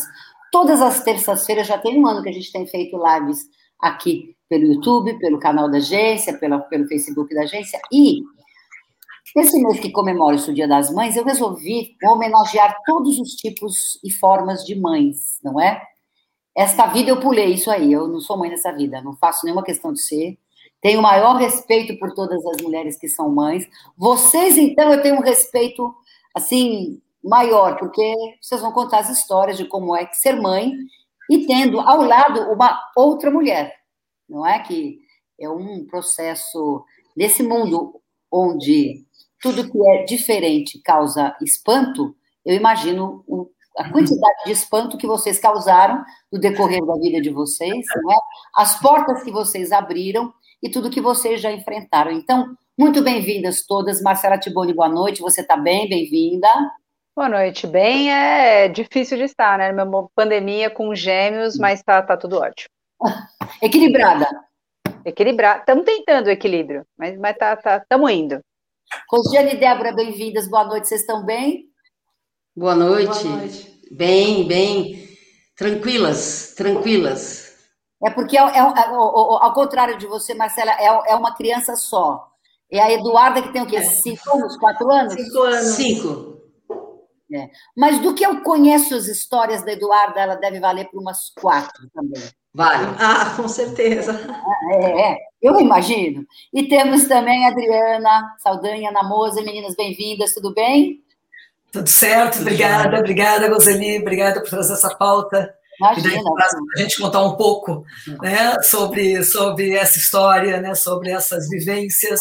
No nosso caso, já estão bem crescidos, né, Pedro com 22 e Stephanie com 21. É, aí, aí já faz. Já, você já nem, nem lembra mais do que passaram. Lembra, lembra. ah, olha, gente, eu vou começar com a Marcela, porque a Marcela, é, eu acho que todas vocês, na realidade, acabaram virando militantes é, e ativistas de uma causa que é de todas as pessoas que sabem que uh, maternidade é um processo bastante importante e muito sério. Mas vou começar pela Marcela, porque a Marcela, além de tudo, ainda fez um livro. Fez um livro, né? Então, Marcela, vamos lá. Como é que vamos lá? Como é que surgiu a ideia de ser mãe? De onde surgiu a ideia de ser mãe? A ideia, eu sempre falo isso, que a ideia de ser mãe, para mim, eu acho que ela veio junto com a minha existência, mas que hoje, em 2021, eu não sei responder se esse desejo da maternidade é um desejo meu particular, ou se é um desejo, um desejo construído pela sociedade patriarcal e machista, e que determina, desde que a gente nasce, que uma mulher é feita para se tornar mãe. Mas o que eu sei dizer é que o meu desejo de maternidade lá dos 5 e 6 anos, ele mudou muito, porque era um desejo de ser mãe ao lado de um homem. E quando eu descobri que eu ia ser mãe do lado de uma outra mulher, eu vivi muitos processos, inclusive o processo de um luto de achar que não era possível ser mãe ao lado de outra mulher. Então, acho que foram, foram desejos muito cambiantes e muito transformados ao longo de todo esse período de 38 anos. Onde foi que você falou assim, não, eu, eu faz falta, uh, faz falta, está me fazendo falta uh, dar vida e gerar uma vida e uh, continuar vivendo através de uma criança? Onde é que foi que você sentiu? Porque acho que para a gente sendo mãe deve, deve, deve dar esse sentimento, né? Quando, quando foi que você sentiu isso? Eu casei a primeira vez com a Ivane, a gente ficou junto oito anos. Eu tinha um desejo muito grande da maternidade e ela não tinha. E aí era muito curioso, porque eu queria ser mãe, mas o desejo da gestação já me era uma coisa estranha. Eu já estava com 25, 26 anos, e aí parecia que encaixar a maternidade com a gestação, uma coisa não ia. Quando me separei da Ivane e casei com a Mel, e a Mel falava muito assim: eu quero ser mãe e quero engravidar aí parece que o desejo da maternidade de fato encaixou, porque eu entendi, e eu brinco que foi o dia que eu me senti mais sapatão, assim, na história de falar, meu Deus, eu vou ser mãe, e eu não vou precisar engravidar, era tudo que eu queria nessa vida. E eu sou uma mãe não gestante, né, e amamentei meus filhos por dois anos, mesmo não gestando.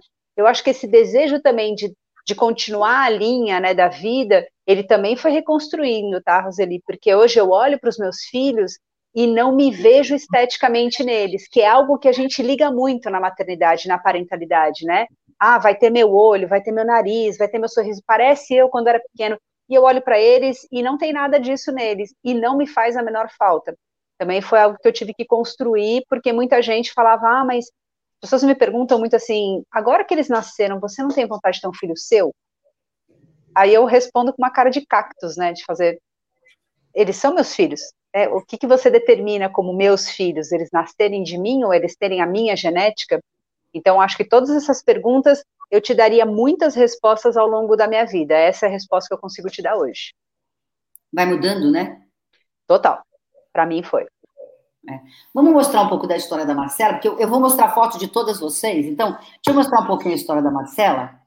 Olha, vamos lá. Então, aí são as crianças, Marcela. Pequeninos. Tem algumas fotos menores e outras já atuais. Outra, inclusive, da semana passada. É. João, vamos ver se a gente consegue destacar essa primeira foto que estão as duas. Ah lá, quanto tempo tinham as crianças aí? Aí, um ano, um ano. Um ano e um mês. É. Como é que você conseguiu amamentar?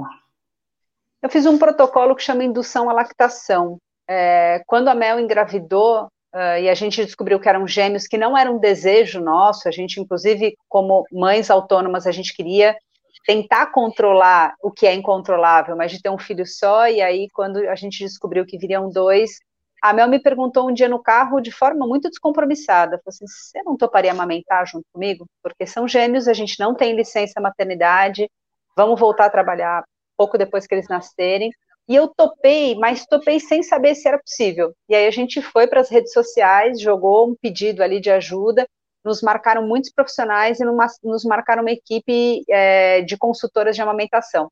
E aí, com uma consultora de amamentação, que é a Kelly Carvalho, e com uma ginecologista, que é a Ana Vargas, a gente fez um protocolo no meu corpo de indução à lactação, que é, na verdade, um protocolo muito simples, e com sete meses da gestação da Mel, eu comecei a produzir leite no meu corpo. Então, foi bonito ver, assim, a nossa, nossa realização do maternar, porque eram transformações de corpos muito diferentes e ao mesmo tempo muito simbólicos, né? A Mel estava crescendo barriga, peito e eu estava começando a produzir leite. E eles nasceram, eu já amamentei eles na sala de parto até os dois anos de vida. Voltar um pouquinho, é, foi muito difícil é, conseguir o, o, processo da Mel engravidar? Conseguir Não. Conseguir? Como é que vocês fizeram? A gente fez uma fertilização in vitro, que não era a ideia inicial também, a gente ia fazer uma inseminação artificial, que é mais barata e uma tentativa mais simples, mas quando a gente foi na clínica a primeira vez, é, a equipe médica nos apresentou a possibilidade da Mel ser doadora de óvulos. E para a Mel aquilo fez todo sentido, porque ela falou, poxa, eu vou precisar comprar um sêmen de um cara muito bacana que foi até um banco doar esse sêmen, por que, que eu não dou o meu óvulo para uma mulher ou para uma pessoa que não consegue engravidar? Então, foi um desejo muito nato dela de poder doar esses óvulos, e aí, por conta do processo de doação de óvulo, é, o, o formato necessário para isso é a fertilização in vitro, que aumenta a chance da gestação. A gente, no fim de tudo, ficou só com dois embriões, e foram os dois embriões transferidos e implantados, e que deu certo. Então, da primeira consulta até o dia da transferência dos embriões, foram dez meses mas na primeira tentativa já vieram Bernardo e Yolanda. João, vamos rodar um pouquinho as fotos, vamos mostrar o Bernardo e Yolanda. Bom, tá aí o livro, a gente vai falar um pouquinho do livro daqui a pouco. Eu comprei o livro, comecei a ler, dei uma folhada muito interessante às crianças. Põe outras fotos para mim. Quem é mais levado? Ou quem é mais levado? Bernardo. Bernardo, ah, é? sem dúvida alguma. Bernardo é o garoto do olho roxo e da testa com galo, todos Ai, os dias. Meu Deus, que trampo. Pode dar mais é. um pouquinho para nós. E a divisão das coisas, hein? Como é que faz, Marcela?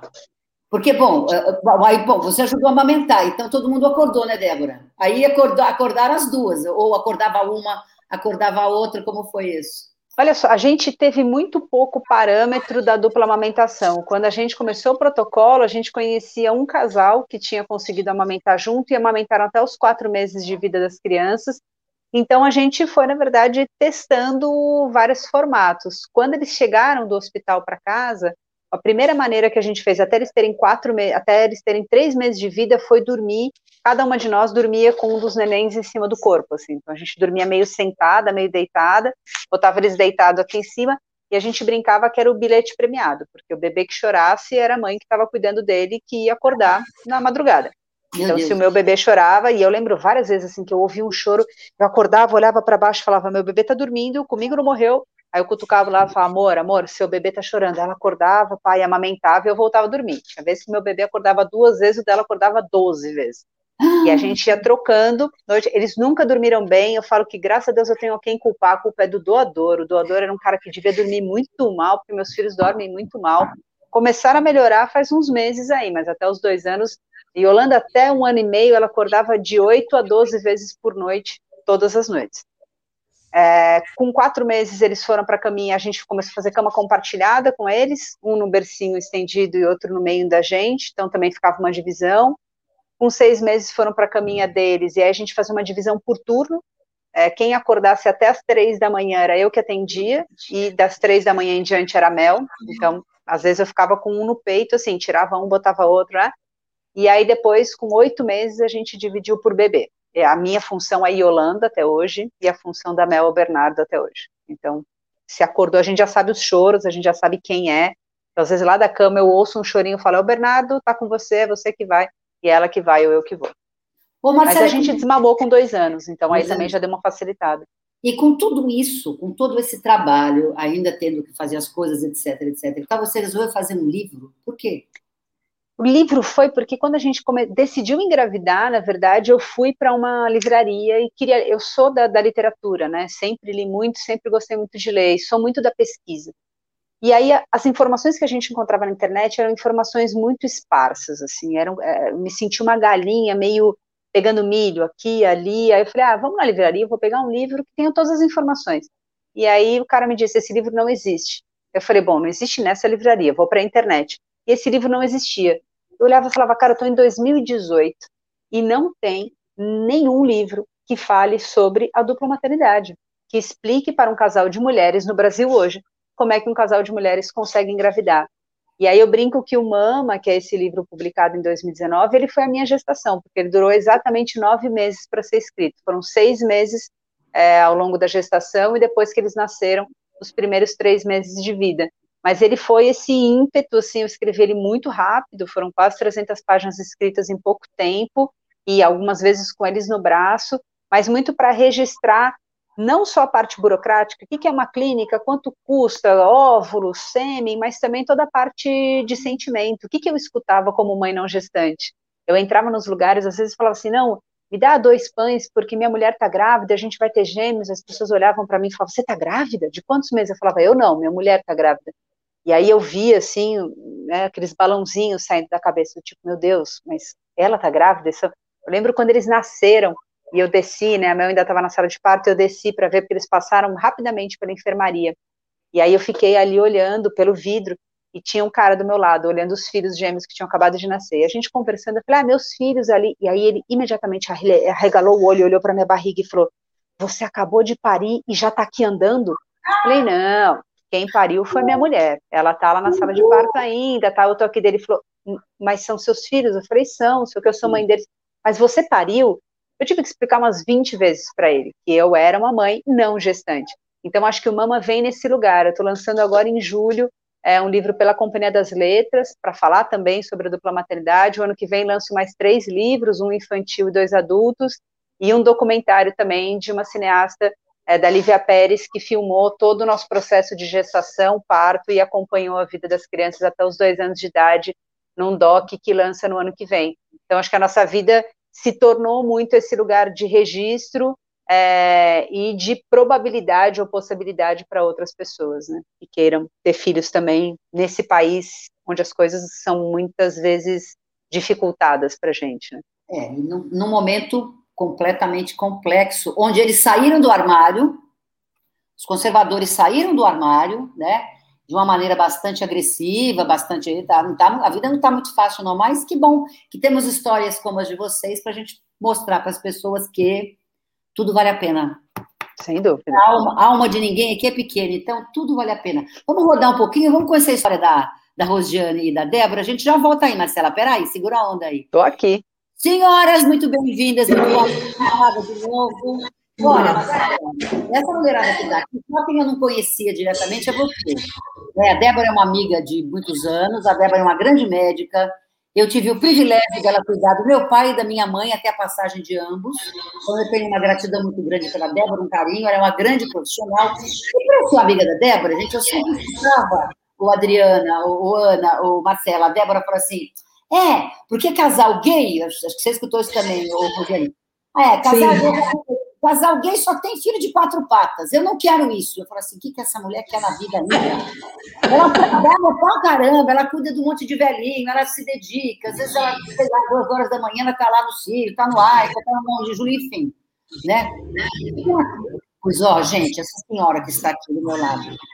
Uma parceira, engravidaram, e aí vocês contam a história. Como é que. Como é que... Ô, ô, ô, ô, Rosiane, foi muito difícil ela te convencer, você também sempre quis ser mãe? Boa noite. Não, foi, foi fácil, sempre quis ser mãe.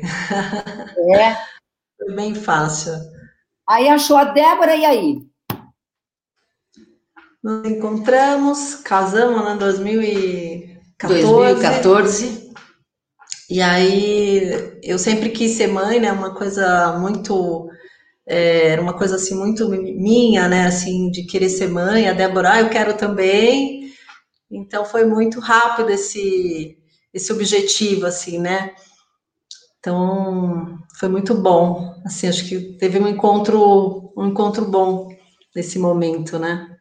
Quanto tempo depois que vocês estavam juntas que vocês resolveram é, é, é engravidar? Olha, eu acho que uns Quatro meses. Quatro meses a gente já queria é, levar adiante a história da maternidade, porque uma preocupação grande para mim era a minha idade, porque eu tenho uma diferença de idade com a Rosiane de 16 anos. E eu não queria ser mãe muito velha, né? Eu sempre adorei, para mim, a intenção de ser mãe independia de, de casar e fertilizar, de arranjar uma companheira. Eu, para mim, poderia ser uma criança adotiva, eu sozinha. Mas quando eu me encontrei com a Rosiane, que nós tínhamos as mesmas ideias, nós partilhávamos das mesmas vontades, nós nos conhecemos em março, nos casamos em julho. No outro ano, isso foi 2014, no início de 2015, nós já estávamos iniciando o processo. Primeiro foi com a tentativa de inseminação, foi uma única tentativa, não deu certo. Tão logo a gente recebeu a, o ok do nosso ginecologista, que por sinal é meu cunhado, aí nós partimos já para a ideia da fertilização. Foi um caminho bem difícil, onde a Rosiane sofreu muito, é uma carga hormonal, é, são riscos muito grandes de trombose. É, o Ziane sofreu muito, de ter, inclusive, um episódio de desmaio, de deixar todo mundo muito apavorado, um possível distúrbio de coagulação, mas nós levamos adiante, era tanta vontade de, de, de concretizar essa maternidade aí, que nós já, logo na primeira tentativa de fertilização, nós queríamos gêmeos. Inicialmente, a nossa vontade era que viessem dois. Mas pusemos dois óvulos, implantamos, né? Na verdade, e também de, de doador é, anônimo, anônimo, nós pegamos de fora do país, tentando alguma característica semelhante às nossas. É, enfim, nasceu a Eduarda. Eduarda é a, é a, é a cara da, da Rosiane. É a cara. Eu digo que ela tem meu gênio. Porque ela é, é a Rosiane cuspida, graças a Deus. E uma coisa que a Marcela falou, que quando ela foi à frente da, dos filhos lá na maternidade, que alguém ficou chocado, eu também se chocavam muito comigo, até porque eu não sou modelo muito feminino, e se chocavam mais ainda porque achavam que eu era avó. E eu, exatamente, mas eu tirava isso numa boa e eu dizia, não, que avó, sou mãe. Minha, minha filha. E aí eu explicava, e se não entender, isso também dentro do consultório. E, para minha surpresa, todos os pacientes que eu precisei contar ou que viram foto da Eduarda e da Rosiane na, na minha mesa de consultório, ou que me ouviram falar por telefone. Bom, eu nunca escondi. E é uma coisa maravilhosa, porque hoje meus pacientes querem ver as fotos da Eduarda, não as minhas. Eles querem dar presentes para a Eduarda, não para mim. Nunca mais ganhei nada no consultório. Natal, Páscoa, é só para a Eduarda. Enfim. Vamos mostrar, é Eduarda. Vamos mostrar, Eduarda. A gente está falando tanto de Eduarda, vamos mostrar a Eduarda aqui. Está aqui a Rosiane grávida, é, Rosiane grávida, né? Aí depois a Eduarda quando nasceu, ah lá, no, no, no momento do parto. Foi parto natural? Como é que foi o parto? Não, cesárea. Cesárea, é. Tá Eu queria, mas não deu. É, o momento do parto, ali ela pequena, depois ela já maiorzinha. Como é que chama Eduarda? Escuta, para registrar, como é que Eduarda. chama Eduarda? Eduarda Albuquerque Bonini. Para registrar, como é que foi? Foi tranquilo, né? Foi Olha, super... quando nós estávamos mais ou menos grávidas de seis meses, nós procuramos um advogado especializado nessa, nessa área e nós já entramos com a documentação, com todas as, as provas de que juntas nós fertilizamos essa criança, que eu participei de todas as consultas e todos os, as, os episódios que foram inúmeros de, de alegria, de sofrimento, e nós não tivemos problema. O juiz, logo de cara, já deu a maternidade para ambas, maternidade. a dupla maternidade, de forma que quando ela nasceu, eu já saí da maternidade e já fui registrar no nosso nome. Aí aconteceu o primeiro grande problema. Vai lá a Débora, toda orgulhosa com o papel de, de mãe, com os documentos. Quando eu chego num cartório que ficava na Brigadeiro Luiz Antônio, minha filha nasceu na Promatre, e o moço do cartório, eu estava toda orgulhosa, joguei o papel na mesa e estava querendo mostrar que eu tinha uma filha. E o cara disse para mim: Olha, esse negócio aí, me lembro muito bem, eu não sei como funciona. Bom, eu sou pequena, você me conhece, Roseli. Roseli. Eu disse para ele: eu cresci, eu virei monstro. Aí eu vi o tamanho da maternidade em mim. Eu disse: chama o responsável pelo cartório. Desceu lá o, o, o senhor, um senhor de idade. Eu disse: olha, essa esculhambação deste cartório não tem, diz ele que não tem o papel próprio para registrar com duas mães, porque aqui ele me diz que só tem nome de pai e nome de mãe. Como é que fica isso? O senhor não se atualiza? Ele me pediu mil desculpas, falou, eu tinha inclusive uma, uma, um documento judicial, eu não fui lá sorrindo, querendo ser mãe só. Ele me pediu mil desculpas quando ele viu o documento judicial e disse: me perdoe, só que eu não posso lhe entregar o documento hoje. A senhora vai voltar amanhã, porque nós temos que fazer um papel onde conste duas mães e avós, não avós maternos e paternos. E assim foi, de lá para cá, só alegria. Marcela teve esse problema também ou você se adiantou como a Débora e a Rosiane? Não, acho que a gente está falando daí também de mudanças de lei, né? Amanhã a gente comemora pelo STF e pelo CNJ 10 anos da, da implementação da lei onde um casal homoafetivo podia casar. De 2016 para 2017, a gente tem uma nova mudança de provimento de lei, onde um casal pode registrar de forma compulsória num cartório em dupla maternidade.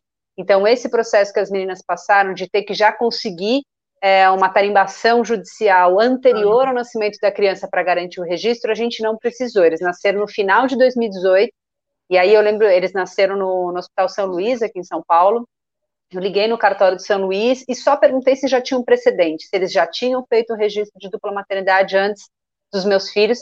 Eu já conhecia uma dezena de mulheres que tinham feito o registro de dupla maternidade lá, então já sabia que tinha um precedente e foi instantâneo. Cheguei com a documentação, é, isso tudo, inclusive, foi filmado pelo documentário. Então, chega eu, a câmera, a cineasta, filmando tudo, o cartório um pouco despreparado, mas saiu em 40 minutos o documento. Que legal, que legal. Tá, o caminho está mais fácil. As mulheres. Tá, tá. Está melhorando. Mulheres, com mulheres que querem ser mães, tá, a coisa está ficando menos difícil. Mostra um pouquinho mais das fotos para nós, João. Momentos, outros momentos das meninas. Olha lá. Eu tenho certeza que Eduardo é palmeirense, né? Eu tenho certeza que é palmeirense. Corintiana roxa, as duas mães são. Vocês estão vendo que centralismo democrático, meninas? Porque as duas são corintianas. Ninguém deu nada verde para a menina, nada. É porque eu não, sumi não. de vocês, mas aparecerei. Eu aparecerei, você vai ver só. Olha lá, olha lá. Lindas, tá tudo bem, tá tudo certo. Legal. E quando eu vi. Bom, a Eduarda já está na escola, não? Já. Já. Já? É, a escola é um outro capítulo, né? Mas peraí, deixa eu voltar aqui, a gente já vai falar de escola. Ana Moser e, e, e Idri, tudo bem, meninas? Venham cá, venham cá. Essa, ó, bem, essas, duas, essas duas aqui também conheço há muito tempo, e as crianças delas, que hoje têm 20 anos, as primeiras festas a gente ia lá estourar bexiga, era uma delícia. Era uma delícia, era uma delícia. Porque acabava, acabava a festa, não sei o que, eu e a família vocês não imaginam, no final da festa, ficavam as pessoas mais na conversa ali, os mais próximos, e a Roseli era uma delas. E no final, todos os balões, a decoração inteira de balões, vinha, descia tudo. E a Roseli começava a furar balão, a furar balão. e essa coisa dela ó, de falar de Palmeiras e, e, né, e fazer a cabeça isso aí desde o Pedro pequenininho, o primeiro presente da Roseli foi um sapatinho temático, obviamente, do Palmeiras, que a Roseli presenteou. Então, isso ela sempre tenta né, dar a. tá certa? Isso quando eu não dou o símbolo de combate à AIDS, que eu já dou também para as crianças, que é importante, já ir trazendo para o ativismo e tal. Mas, olha, esse meu ativismo, ativismo no, no futebol é histórico, mas nem sempre eu consigo, viu? O Pedro acho que eu não consegui, né? Não, não conseguiu, não conseguiu. Não consegui, é, então, Pedro não, não conseguiu. Mas é sua filha, calma que a sua. A Eduardo eu vou lá e agora eu tenho um grande desafio. A Thalita Martins, que é, é, é a nossa, nossa, nossa, uma das jornalistas que trabalham conosco, nossa coordenadora de redação, nossa ombudswoman da redação, porque tudo que está errado ela consegue achar. Sabe aquele, aquele profissional que acha os erros e fala, vocês erraram aqui, vocês não, enfim. Essa é a Thalita. Que hoje faz aniversário e a mãe há dois anos eu sou, eu sou madrinha da filha dela, eu sou madrinha da Alice. O pai e a mãe também são corintianos, mas a Alice tem, olha, você vai ver, com todo o meu poder de convencimento, eu vou tentar, eu vou democraticamente eu vou tentar. Mas não consegui, eu sei que eu fui em muitas festas. O Pedro tem quantos anos? A Stephanie tem quantos anos? O Pedro, 22, e a Stephanie, 21. Na verdade, né, Roseli, a nossa história, ela tem, um, tem algumas nuances, é, são 20 anos 21 anos de, 21 anos. de conceito né, de família, né, de, de, é, 20 anos, vai fazer 21. Vai fazer 21. E, uh, mas, na verdade, a chegada do Pedro, é o processo de adoção, ele veio uh, antes da gente, da gente se conhecer. Né? O Pedro chegou em 99, 1999. De uma, eu, eu era, adotei o Pedro sozinha, né? E, uh, e esse processo de, de adoção veio de uma convicção muito grande que eu sempre falei a, da questão de maternidade, ela sempre me foi muito, muito pensando no processo de adoção. Eu nunca pensei em, em gerar uma, uma criança. Eu nunca pensei em gerar um filho meu. A adoção, para mim, sempre foi uma coisa muito natural. E era o processo de, de ser mãe de, de, garantir o direito a essa criança de contexto familiar, o direito ao amor, o direito à educação, a, a, a tudo que a, a, esse, é, a família né, dá a, a, um filho, seja ele um filho da, da adotivo, não adotivo, biológico, enfim, com todas as composições possíveis. Então, a adoção para a gente veio muito, muito antes. Uh, nós nos conhecemos no ano seguinte, Vamos voltar um pouco nesse tempo. É, a gente se conheceu, a Adriana já tinha o Pedro, era um bebê, ia fazer. O Pedro foi, o Pedro chegou com sete meses. Era um sete meses. bebezinho de tudo. Foi muito difícil adotar o Pedro sozinha, Adriana? Olha, você sabe que foi até curioso, o período de adoção do Pedro. Da, da, da, é, é, o período de adoção do Pedro, ele, ele demorou nove meses, gravado foi um período de uma gestação. Né? Nove meses, com nove meses o Pedro chegou, com toda a regularidade de papelada e tudo mais, o processo todo ele, uh, uh, várias reuniões, várias visitas de assistente social, aquele trâmite todo uh, normal para um processo de adoção. E quando o Pedro chegou, chegou por sete meses. Nós nos conhecemos no ano seguinte. Isso. Certo? Nos conheceu no Rally dos Sertões e nós estamos no Rally até hoje, né? E no Rally até hoje, né? Você foi fazer o que no Rally? Quem fez o quê? Você estava você tava cobrindo? Ela dirigiu. Não, ela dirigiu e eu fui navegadora. A gente foi, tinha um carro na, da TV, né? A Adriana trabalhava com radicais na época, né? E eu tinha parado de jogar no ano anterior. Estavam as duas parceiras? Estavam as é, duas solteiras? Sim, é. É, sei, bom, acontece. Passou a ser, né? Olha, Moseli, qual foi a sua reação quando ela falou, eu tenho um filho? Então, nenhuma. Quer dizer, normal, na verdade, eu achei o máximo. E, e na verdade, foi. Olha lá, Eduardo. Oi, Eduarda. Olha. Olha que lindo. Eduarda, que time você torce? Eduarda? Você torce, irmão? Fala aí. Eduarda, conta pra mim que time você torce. Timão. Fala alto. Timão. Timão. Timão. Timão. Fala alto. Ela, só falta ela falar pra mim, ainda fale com emoção. Cadê a mamãe? Ela tá tímida, mas não é o. Ó, você entrou, eu tô, eu tô conversando com as meninas aqui, você entrou na nossa conversa, peraí, eu já volto, já volto, falo, falo com você também, Eduarda, peraí, eu quero saber das mães, já já. Bom, mas aí, voltando então, à nossa conversa, aí, ela virou e falou assim, não, mas eu, eu, eu tenho um filho. Então, mas aí, assim, para mim não teve problema nenhum, e foi uma relação com o Pedro, a, a, a primeira vez que o Pedro me viu, é, o Pedro estava com um brinquedo na mão, assim, aí ele olhou para cima e pá, largou o brinquedo. Disse, nossa. Aí alguma coisa aconteceu. Acho que acho que alguma coisa que tem, né? E aí, enfim, aí a gente começou, na, na verdade, já ficamos depois de um pouco tempo já juntas e já começamos a morar juntas e o aniversário do Pedro a gente já passou juntas, né? Então foi logo foi logo na, na sequência. É, e quando Pedro uh, fez quatro anos, chegou a Stephanie com três anos. Aí, o processo da Teté, ele já foi uma adoção de uma, uh, uma outra forma, já foi uma menina de três anos, né? então teve uma aproximação dentro da, da instituição, né? porque era uma menina que já trazia com ela um repertório de vida né? anterior, não que o Pedro não tivesse com sete meses, mas uma menina com três anos, ela, já, ela já, traz, já é uma outra, uma outra configuração, né? Configuração. De, de então aí você você é, estabelecer as relações de carinho com a Stephanie que não tinha tido a oportunidade de ter isso quando bebê, né? Foi como bebê desde, desde que nasceu na instituição. Então, é, é, estabelecer toda essa relação, todo esse vínculo de amor, de afeto, de carinho, de confiança, de companheirismo. Então, foi, uma, foi, foi muito diferente, né? Porque o, o Pedro Bebê né, chegou pronto, né? Estou aqui. E a Stephanie trazia já ausências com ela, né? E que foram, que foram recuperadas, que foram desenvolvidas, que foram entendidas. Então, hoje, os dois aí, já, já moços, Stephanie está fazendo pedagogia, cursando pedagogia, e o Pedro, o Pedro uh, é da área da, da, informática, dos jogos, né, essa área mais de criação.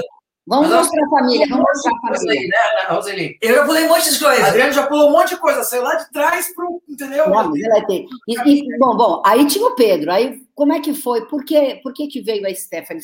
Faltava um, um irmão? Ah, um é, é. Não, acho que é uma questão assim, é, de família mesmo, né? E o quanto que, uh, enfim, o, o Pedro falava, mas era coisa mesmo de ter uma. uma, uma... Chegou um cafezinho. Chegou um café. Até trouxe cafezinho. É, era questão de família mesmo, né? De, de completar, né? De, de, de, criar mais né? movimento, né? É, e por Pedro também não ficar. Não ficar ter ter é, outra, uma outra irmã. Maior, né? É, família maior né, convívio, mais convívio. Uhum. E aí chegou, aí resolvemos, vamos eh, entrar no processo. Mas todas as soluções foram, uh, uh, porque isso tem quantos anos atrás, né? É, foi tudo a, a, a Adriana adotou como solteira, né? É, é, tanto que a gente tem, né, é, foi em 2000, 2011, né, que a gente teve a, a, a, né, a possibilidade de, de, de, regularizar né, uma relação. É, então, uh, antes disso, era muito complicado você chegar num fórum, você chegar numa vara da infância, né, e, uh, e chegar e colocar e, e tinha suas questões, né? Claro. Tinha, não era um processo, não era um processo simples. A gente está falando aí de 2000, 2004, 2005. Né? As coisas hoje, elas estão, é, e apesar de ainda se ter muita dificuldade, elas estão muito mais, mais fáceis. É, o Pedro foi em né? 99 e a em 2003. É. Qual foi a situação mais absurda que vocês vivenciaram, meninas? Eu acho que tem, tem muitas, né? Acho que tem muitas. Eu acho que o próprio o fato né, da, da Ana ser uma pessoa pública, né, muitas vezes. Né, eu acho que por esse fato é, é, acho que ameniza um pouco, né? Porque no mínimo as pessoas têm um pouco de vergonha, né? Assim, no primeiro momento ela, né, pelo menos disfarça. É, é, mas assim, em escola, né? Escola é, escola é fogo, né? E, e, enfim, morar em condomínio, toda a relação, porque a gente simplesmente foi criar os filhos, né? Foi reunião de escola, uma reunião de escola, restaurante, né? É, reunião de pais, por exemplo, reunião de pais na escola. Não, uma reunião de pais. É, uma reunião de pais na escola. Nós era... todos vivemos em uma sociedade é, heteronormativa. Ainda é heteronormativa. Acho que a, história da Marcela, a, Marcela, a história da Rosiane, a, a história de, que vocês trazem para nós e, e, o enfrentamento de todos esses conceitos que vocês trouxeram é, são, são situações para a gente dar mais um passo. Mas a sociedade é uma, é uma sociedade heteronormativa, patriarcal, machista, tudo isso que a gente já sabe. Conservadora, conservadora. E a reunião de escola, por exemplo? Chegam não. duas mães. E aí? Precisa mostrar a foto do Pedro e da Stephanie que não mostrou. Peraí. Vou mostrar. João, mostra isso. É, peraí, peraí, vou mostrar. Olha lá. Olha como eles cresceram, hein? Opa. Olha lá, olha lá o Pedro com a Ana. Aqui a Stephanie. Bonitinho. Lá a família, olha lá. É isso aí. Então, tá tudo certo, olha lá. É, Já grandes e o Pedro grande, olha lá. Essa foto é ótima. Os moleques são muito lindos, né? É, é. A gente fica muito vôlei. Eles jogam vôlei, você ensinou eles a jogar voleibol, não? Não, não, aí eu acho que não, não. É casa, casa de ferreiro, espelho de pau. Que coisa, hein? Que coisa, hein? Bom, mas vamos lá, reunião de escola. Olha, acho que é, daqui a pouco a Débora e a Rosane falam um pouquinho para nós. Eu não sei se as crianças da Marcela estão na escola já, Marcela? Então, vão falar também. Mas, bom, as duas aqui que estão há mais tempo né, na, na conversa, como é que foi o começo, as esco a escola? É, a primeira reunião, reunião é. de pais, chegam duas mães, e aí? É, a gente não pode generalizar, né, que toda escola é igual, mas a gente os meninos trocaram de escola algumas vezes, né? Uh, não, não ficaram na primeira que entraram. E, uh, e, na verdade, a gente chegava na reunião, ou, ou, ou, nós nos dividíamos, a gente não ia todas as reuniões juntas. É. Né? A gente, o que causava mais confusão ainda, né? Porque uma hora aparecia. E que essa aqui é a mãe, e essa aqui é a mãe. É, e, uh, e coisas assim que, que muito, muito fortes, do tipo que qualquer questão, né? é, qualquer fora do, do riscado de algum deles, opa, isso pode ser alguma situação desestruturada da família em casa que gera né, um menino mais com uma, uma, uma hiperatividade maior, ou uma menina que tirou uma nota que não era a nota esperada. Ah, então isso pode ser que o fato de tudo muito velado, tudo muito sutil, mas tudo muito presente. Tudo muito presente. E não vou dar nome aos bois, mas escolas que a gente não imagina que atuariam dessa forma. É. Né? Escolas ditas como as grandes referências progressistas, né? progressistas, né? futuristas, é, construtivistas, é, as pontes da vida, né? todas essas né, escolas que se diziam e que a gente se pegava numa situação né, é, é, que não era bem assim. Então, eh, esse eu acho assim, acho que esse processo de aprendizagem, a gente também tem uma questão que para a gente foi uma, uma, um aprendizado muito grande, Roseli, que eu não sei se a gente chegou a conversar claramente sobre isso algumas vezes, mas o Pedro é espectro autista. E a descoberta de, uma, de, um, de, de, de, um, de um espectro autista, isso há 20 anos, chegar nesse diagnóstico era muito difícil. Você tinha diagnósticos diversos, mas ninguém chegava para você, a área médica e a, e a, educação como um todo, ninguém chegava para você e dizia: não, peraí, uh, o, o, diagnóstico é esse e, a, e o caminho é esse. Né? Então a gente é, passou também por esse processo.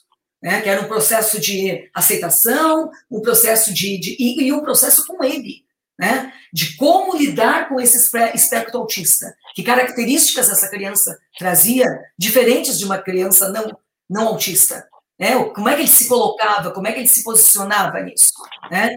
E, uh, e aí além a gente. De de, além de todos os desafios, o Rosiane, o, o Débora, o, o, Marcela, ainda o desafio, mais este desafio, como lidar mais com isso. Mais este desafio, como lidar com isso. Né? Então, para a gente era tudo muito novo. E, e principalmente porque a medicina, o, o, o profissional. É, o diagnóstico ele, ele, disso é, é, bem recente, né? Também é muito novo. Né? Isso há 20 anos você falava, havia um diagnóstico aberto. Né, que você uh, uh, buscava uma medicação, medicação não dava certo, não era isso, ah, não, troca. É, é, então, assim, foi. Ritalina, né? Ritalina a Ritalina, o auge da Ritalina, o boom da Ritalina, né? Então, assim, não, toma Ritalina, toma Ritalina para o negócio entrar, então, assim, a gente passou por todas essas nuances, né? Claro. que foram nuances que, apesar, é claro, né, de toda de todo o sentimento, né, assim, até, até me emociono, assim, de falar sobre é, isso. É, porque é, são registros tão lindos da vida, sabe? São registros tão lindos da vida, e, e a gente acredita muito, assim, que as coisas não são por um acaso, né? O fato de vocês estarem juntas, o fato das escolhas de vocês né, de terem os filhos, de como tê-los com vocês, da mesma maneira da gente, do processo da adoção, tudo isso não é, não é, não é, não é pequeno, né? É entender que esse conceito de família vai muito além de escolha sexual, vai muito além de cor, vai muito além, é amor na sua essência, né? É, é uma configuração. É cuidar do outro, né? É cuidar do outro, é uma configuração absolutamente igual a qualquer configuração de alguém que queira olhar ao outro com respeito, com afeto e com amor. Né? Seja uma relação de homem com homem, seja uma relação de mulher com mulher, seja o que for, seja uma relação tradicional, né? se a gente pode chamar de tradicional, né?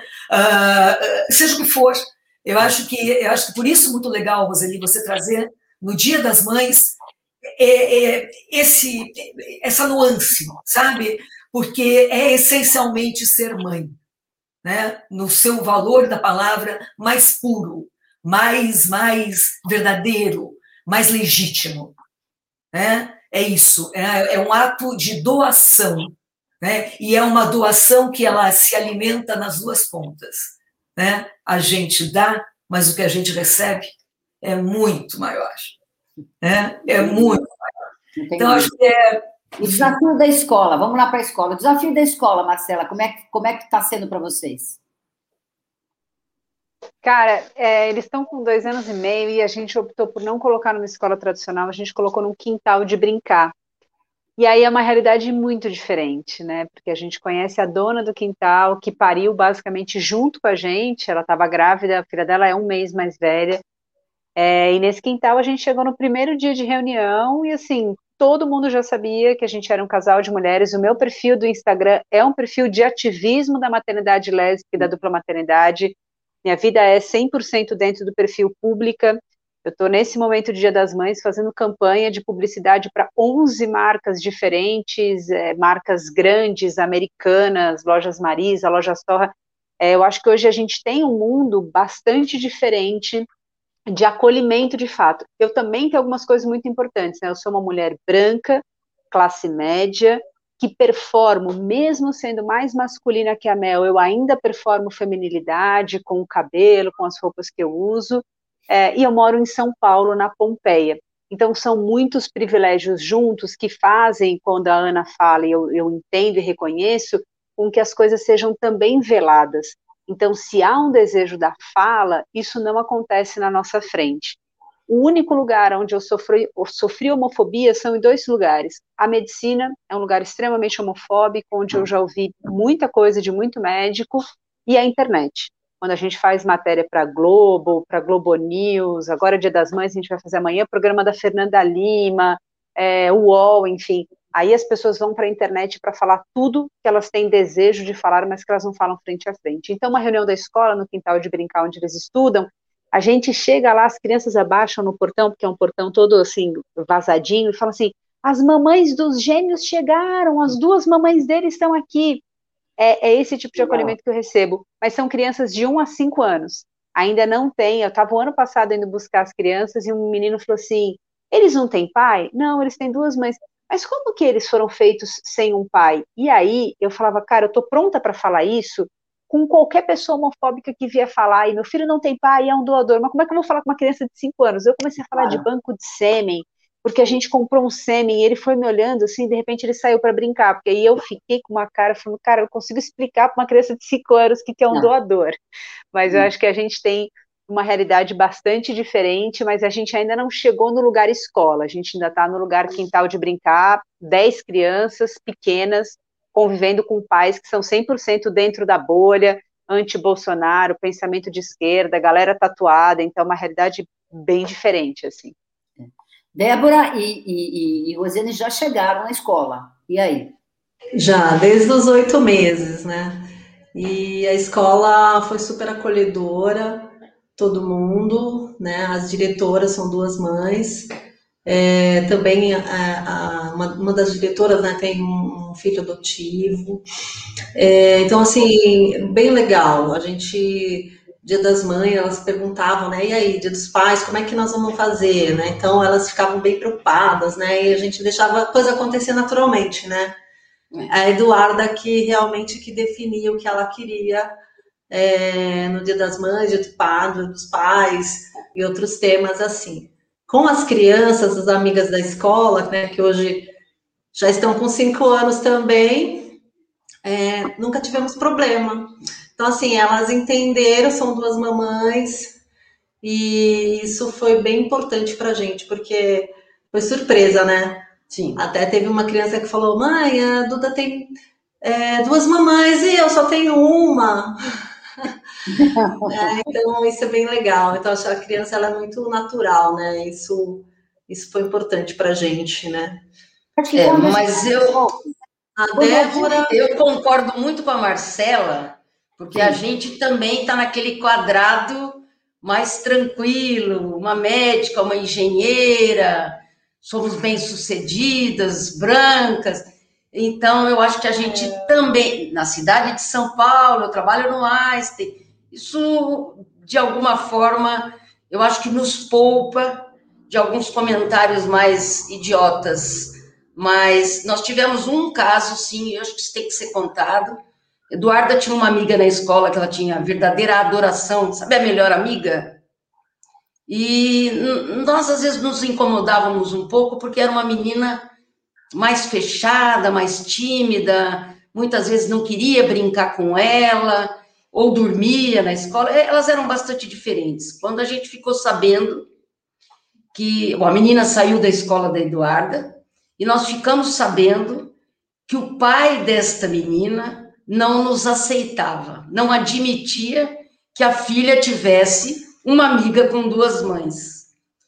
Olha, foi um caso, passou batido, fico muito triste por essa criança, que já vai ser criada com essa cabecinha, mas no geral é muito tranquilo. Inclusive, os pais das amigas da Eduarda, dos amigos, a maioria é, são casais, alguns estão já separados, todos frequentam a nossa casa, a nossa chácara e vice-versa. Nunca tivemos problema. Mas concordo com a Marcela. É. Tá mais fácil do que parece que é? A Adriana e a, Adriana e a Ana apanharam um pouquinho mais da vida?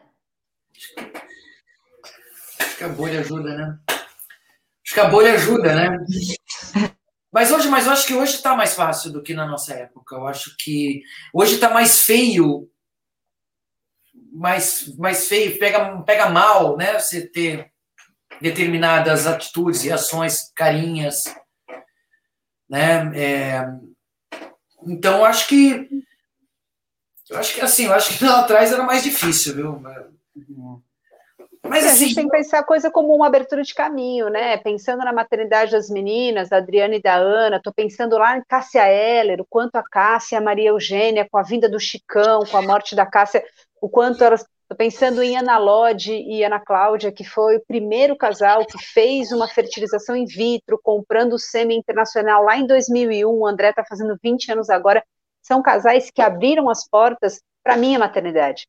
Então eu direto eu coloco isso no meu Instagram falando assim, gente, não achem que a minha família é um exemplo de nada, porque a minha família é fruto de muita coisa, porque a família de vocês que vai fazer o STF mudar essa lei, que vai fazer o CNJ mudar a lei em 2016, e que talvez a minha, agora eu estou entrando com um processo gigantesco que mobilizou ano passado muita gente junto à Receita Federal, porque a certidão de nascimento em dois nomes, o RG em dois nomes, quando você entra para pesquisar o, CPF dos meus filhos e eu coloco o meu nome, diz Marcela, não corresponde com o nome da mãe da Yolanda. Só a Melanie está cadastrada na Receita Federal como mãe dos nossos filhos. Eu não tenho, no maior banco de dados desse país, eu não sou mãe dos meus filhos. E eu descobri isso entrando na internet, digitando, e comecei a chorar, fechei o computador, e me falou, o que aconteceu? Eu falei, cara, eu não sou mãe dos nossos filhos para a Receita Federal. Ela falou, o quê? E isso saiu em todos os canais midiáticos. Eu tenho certeza, esse processo a gente imagina aí, junto com os maiores juristas do país, que é com quem a gente está junto, que vai demorar oito anos para mudar na Receita. Então, lá no final dessa década, é que a gente vai ver mais uma mudança, que talvez aí sim venha da minha geração. Então, eu acho importante isso, né? O quanto o passado construiu um presente muito sólido uhum. e muito mais liberto para a gente poder viver. Não, gente, há pouco mais de 10 anos atrás, era, o que a gente fez era, era, era era proibido, não era. Proibido, sem dúvida. Proibido. Por isso foi escondido até, chegava visita da. Assistente social, social escondia minhas, minhas porta-retratos, escondia minhas fotos. Eu quero trazer para ela. Já bem que os tempos vão melhorando e vão mudando. Eu quero trazer para a nossa conversa a Regiane, por favor, que a Regiane é sexóloga, é psicóloga, é, toda vez que tem um assunto bastante interessante e não, eu, eu diria que, que quebra padrões e que amplia a vida, a Regiane vem vem junto para fazer, um, fazer uma análise, conversar um pouquinho com a gente. Eu sei que ela está acompanhando o bastidor.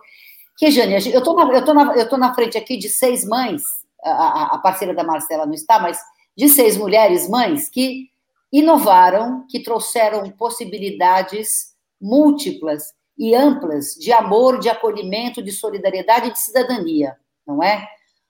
É, a moça estava a Ana estava dizendo que realmente é, é feio você demonstrar preconceito, mas existe ainda muito preconceito. O maior desafio para essas crianças hoje, para essas mães hoje, é, que estão aqui na nossa live, em homenagem ao Dia das Mães, porque eu quis o que eu pensei em fazer foi exatamente isso, né? homenagear todas as mães através de vocês. Qual é o maior desafio uh, da gente nesse sentido aí, nesse século XXI? Boa noite a todas. Muito obrigada, Roseli, pela, pela oportunidade de poder falar. Eu estou aqui emocionada, assistindo nos bastidores esse verdadeiro desfile de amor e afeto.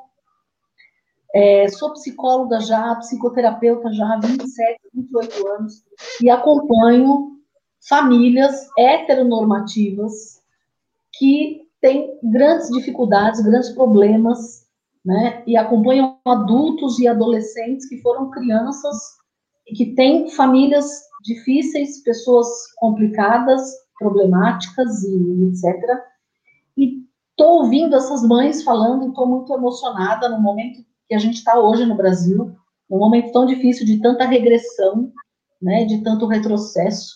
Ouvir essas mães dizerem, eu acho que é, é um sinônimo Ser mãe é um sinônimo de nutrir, proteger, cuidar, amar e principalmente, eu acho que uma coisa muito importante que elas falaram nas entrelinhas das conversas, da conversa de hoje, o amor incondicional.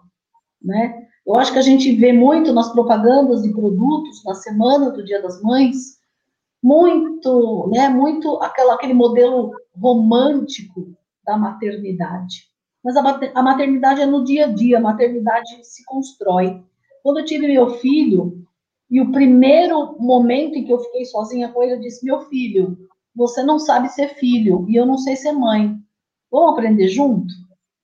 Porque é um papel em construção, é um papel que a gente constrói. E ver essas mulheres, né, é, quebrando barreiras, enfrentando uma sociedade tão conservadora como a nossa, em nome de amor, de afeto, do cuidado, do, é, é, um, é um quentinho no coração. E é por isso que, apesar de todas as dificuldades que a gente vive ainda hoje, eu acredito no ser humano, eu acredito na sociedade brasileira, porque é isso, é ouvindo essas mulheres, ouvindo essas histórias de famílias construídas em cima de amor e afeto, e um amor incondicional, ou seja, eu te amo apesar do que você é e apesar do que você vai ser. É, é que está construído o século XXI, e é por isso que eu acredito ainda nisso, e ainda não rasguei meu diploma, tá, Roseli? Eu ainda acredito no desenvolvimento e evolução do ser humano. É, você viu que mulherada é danada, menina? Você viu que, olha, é, eu, eu sabia que ia dar uma conversa muito boa, eu sabia que nós íamos conseguir trazer aí... Uh, não, eu acho que eu acho que é mais do que exemplo, né? É possibilidade, né? É possível. É possível, não é, Adriana e Ana? Não é possível? Ou só é. Só é. Ah, é, e vale a pena, né? É, faz vale sentido, né? Outra coisa, acho que outro jeito, acho que não faz sentido, sabe? Foi isso que, que, eu, que eu. Quando conheci a Adriana lá no Rally dos Sertões, é, isso que eu acabei me dando conta, entendeu? Tinha que ser alguma coisa assim para fazer sentido, né? E sem sentido não vale a pena. É possível, não é, Débora? Não é possível é, fazer. Super. Sim, sim. É super possível. É o maior presente que, eu, que você pode ter na vida é você construir uma família e, e ganhar uma filha. É uma coisa que não dá para explicar. É muito bom. Você me conhece. Ela mudou, Rosiane. Ela se dá até melhor com o palmeirense agora. Isso! Marcela, é possível, não é possível? Cara, é possível e é hoje em dia é, plenamente aceitável numa sociedade que vai ter que se transformar. Se ela não quiser, ela vai ter que. A gente está se transformando e está transformando a sociedade. Então, eu acho que hoje é possível e amanhã vai ser mais possível ainda. É para isso que a gente também continua lutando para que seja cada vez mais possível até a gente não precisar mais nominar maternidade homoafetiva, vai ser só maternidade. Todas as maternidades vão ser iguais. Por enquanto é importante colocar essa bandeira do lado da maternidade, maternidade lésbica ou homoafetiva. Alguma hora não vai precisar e vai ser mais possível ainda. Adriane, Adriane Namoser, o que, que vocês querem falar para as mães, deixar de mensagem aqui para todas as mães do mundo, nesse dia, nesse próximo domingo aí, que vão comemorar o Dia das Mães? Acho que a gente é, que, que não não vale a pena, super vale a pena. Né?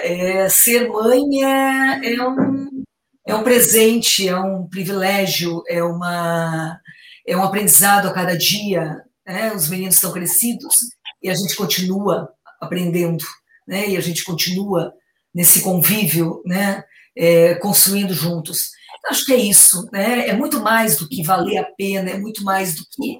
É, eu diria que, que é uma, uma necessidade, é uma, é um, uma configuração que te posiciona na vida e que te dá sentido. É uma conexão, né? É. Que vem lá de trás dos nossos pais e que conecta com o que a gente passa para os filhos, né? E, e, e, ajuda a construir um planeta, né? Um mundo melhor, né? Quer dizer, ajuda a construir o mundo, o mundo né? porque eles vão ser a continuação. E a coisa mais bonita, assim, é de vê-los, né, dizendo aos outros: eu tenho duas mães. Então isso é muito lindo, né? Eles chegando aos outros e dizendo e dizendo com dizendo com, com força: eu tenho duas mães. É, eu acho que é, é isso, né? Eu acho que é o resultado, né, Ana? Uhum. De, de, de, de, de, tudo isso, né? De vê-los verbalizar isso com, com amor, com, com carinho. É isso. Qual foi o maior presente que vocês duas ganharam, Rosiane e Débora, é, é, sendo duas mães? É isso, um amor puro, incondicional, né? Então, é muito. Olha, Eduarda veio. É inenarrável, né? Uma coisa importante. Veio assim. mudar a vida da gente. É, você me conhece, esse, esse pique profissional que eu tenho, essa falta de qualidade de vida, por trabalhar tanto, por me entregar tanto. Mas poder olhar para o. Hoje não é mais relógio, para o celular e, e ver, eu estou indo embora, eu estou indo buscar minha filha na escola. Não, não tem, não tem coisa melhor do que ela sair correndo da escola e dizer: Mamãe, você veio. Vale muito a pena. É muito bom. É um desafio, né? E agora, nessa época da, da pandemia, fazer as lições, trabalhar. Então, realmente foi um desafio, né, para gente. É isso. Marcela, o que, que você quer dizer para as mulheres que têm parceria com mulheres, com as mulheres lésbicas, que querem ser mães? Cara, eu queria dizer que é possível, que dá, é, que hoje não é mais aquele lugar do luto que eu vivi quando eu tinha 19 anos e achei que não dava. então eu não ia conseguir ser mãe, porque afinal eu não tinha a presença de um sêmen ou não tinha a coragem de viver uma vida ao lado de uma outra mãe, tentando ser mãe. Hoje existem várias maneiras de composições familiares, via de adoção, útero solidário, inseminação caseira, fertilização, inseminação. É, existem clínicas, existem médicos preparados, existem leis nos amparando, e existe hoje, acho que, uma visibilidade de novela, de filme, de TV, de teatro, de personalidades.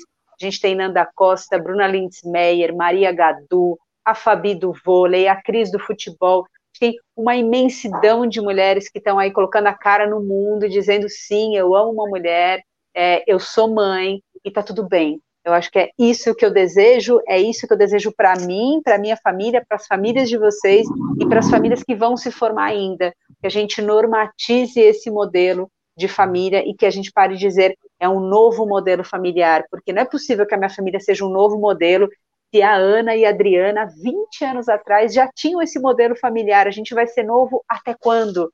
Então, é, é isso que eu gostaria de dizer, assim, acredita e faz, porque exemplo tem aos montes. É só olhar para qualquer rede social que você vai encontrar um monte de modelo de família com duas mães e tá tudo bem. A gente é super feliz, as crianças são incríveis, a gente se ama e tá tudo certo.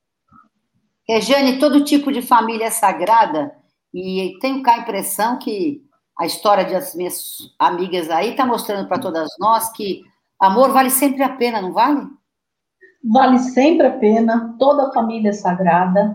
E ouvindo essas mulheres, eu estou aqui pensando, se eu pudesse ter duas das, da minha mãe, eu ia ter ficado, eu, nossa, eu seria, eu teria ficado radiante se eu pudesse ter duas mães iguais à minha. Então, amor vale a pena e ser mãe é olhar e, e, pensar: olha eu aí de novo, sou eu de novo. Olha que coisa maravilhosa. Eu falei todo tipo de família vale a, é, é, é sagrada, porque tem gente que acha que só um todo tipo. tipo, não, qualquer família, onde tem amor, afeto, onde tem é, o se colocar no lugar do outro, o proteger, o cuidar, o crescer junto, o desenvolver, é família. Família é família. É onde tem amor e afeto, onde tem gente querendo crescer junto com gente. Minhas queridas amigas mães, muito obrigada, viu? Foi lindo. Muito bom. Parabéns. Obrigada pelo convite. Achei que a Ana não fosse vir, que a Adriana não fosse vir. Achei que a Débora não ia dar certo. A Marcela eu tentei uma vez, não deu, enfim. Chega a hora que tudo rola. Deu tudo certo. Encaixou. Obrigada a você, querida. Eugênio, obrigada pela tua presença. Ninguém recusa seu. Tchau, tchau, gente. Obrigada. Até mais. Obrigada, gente.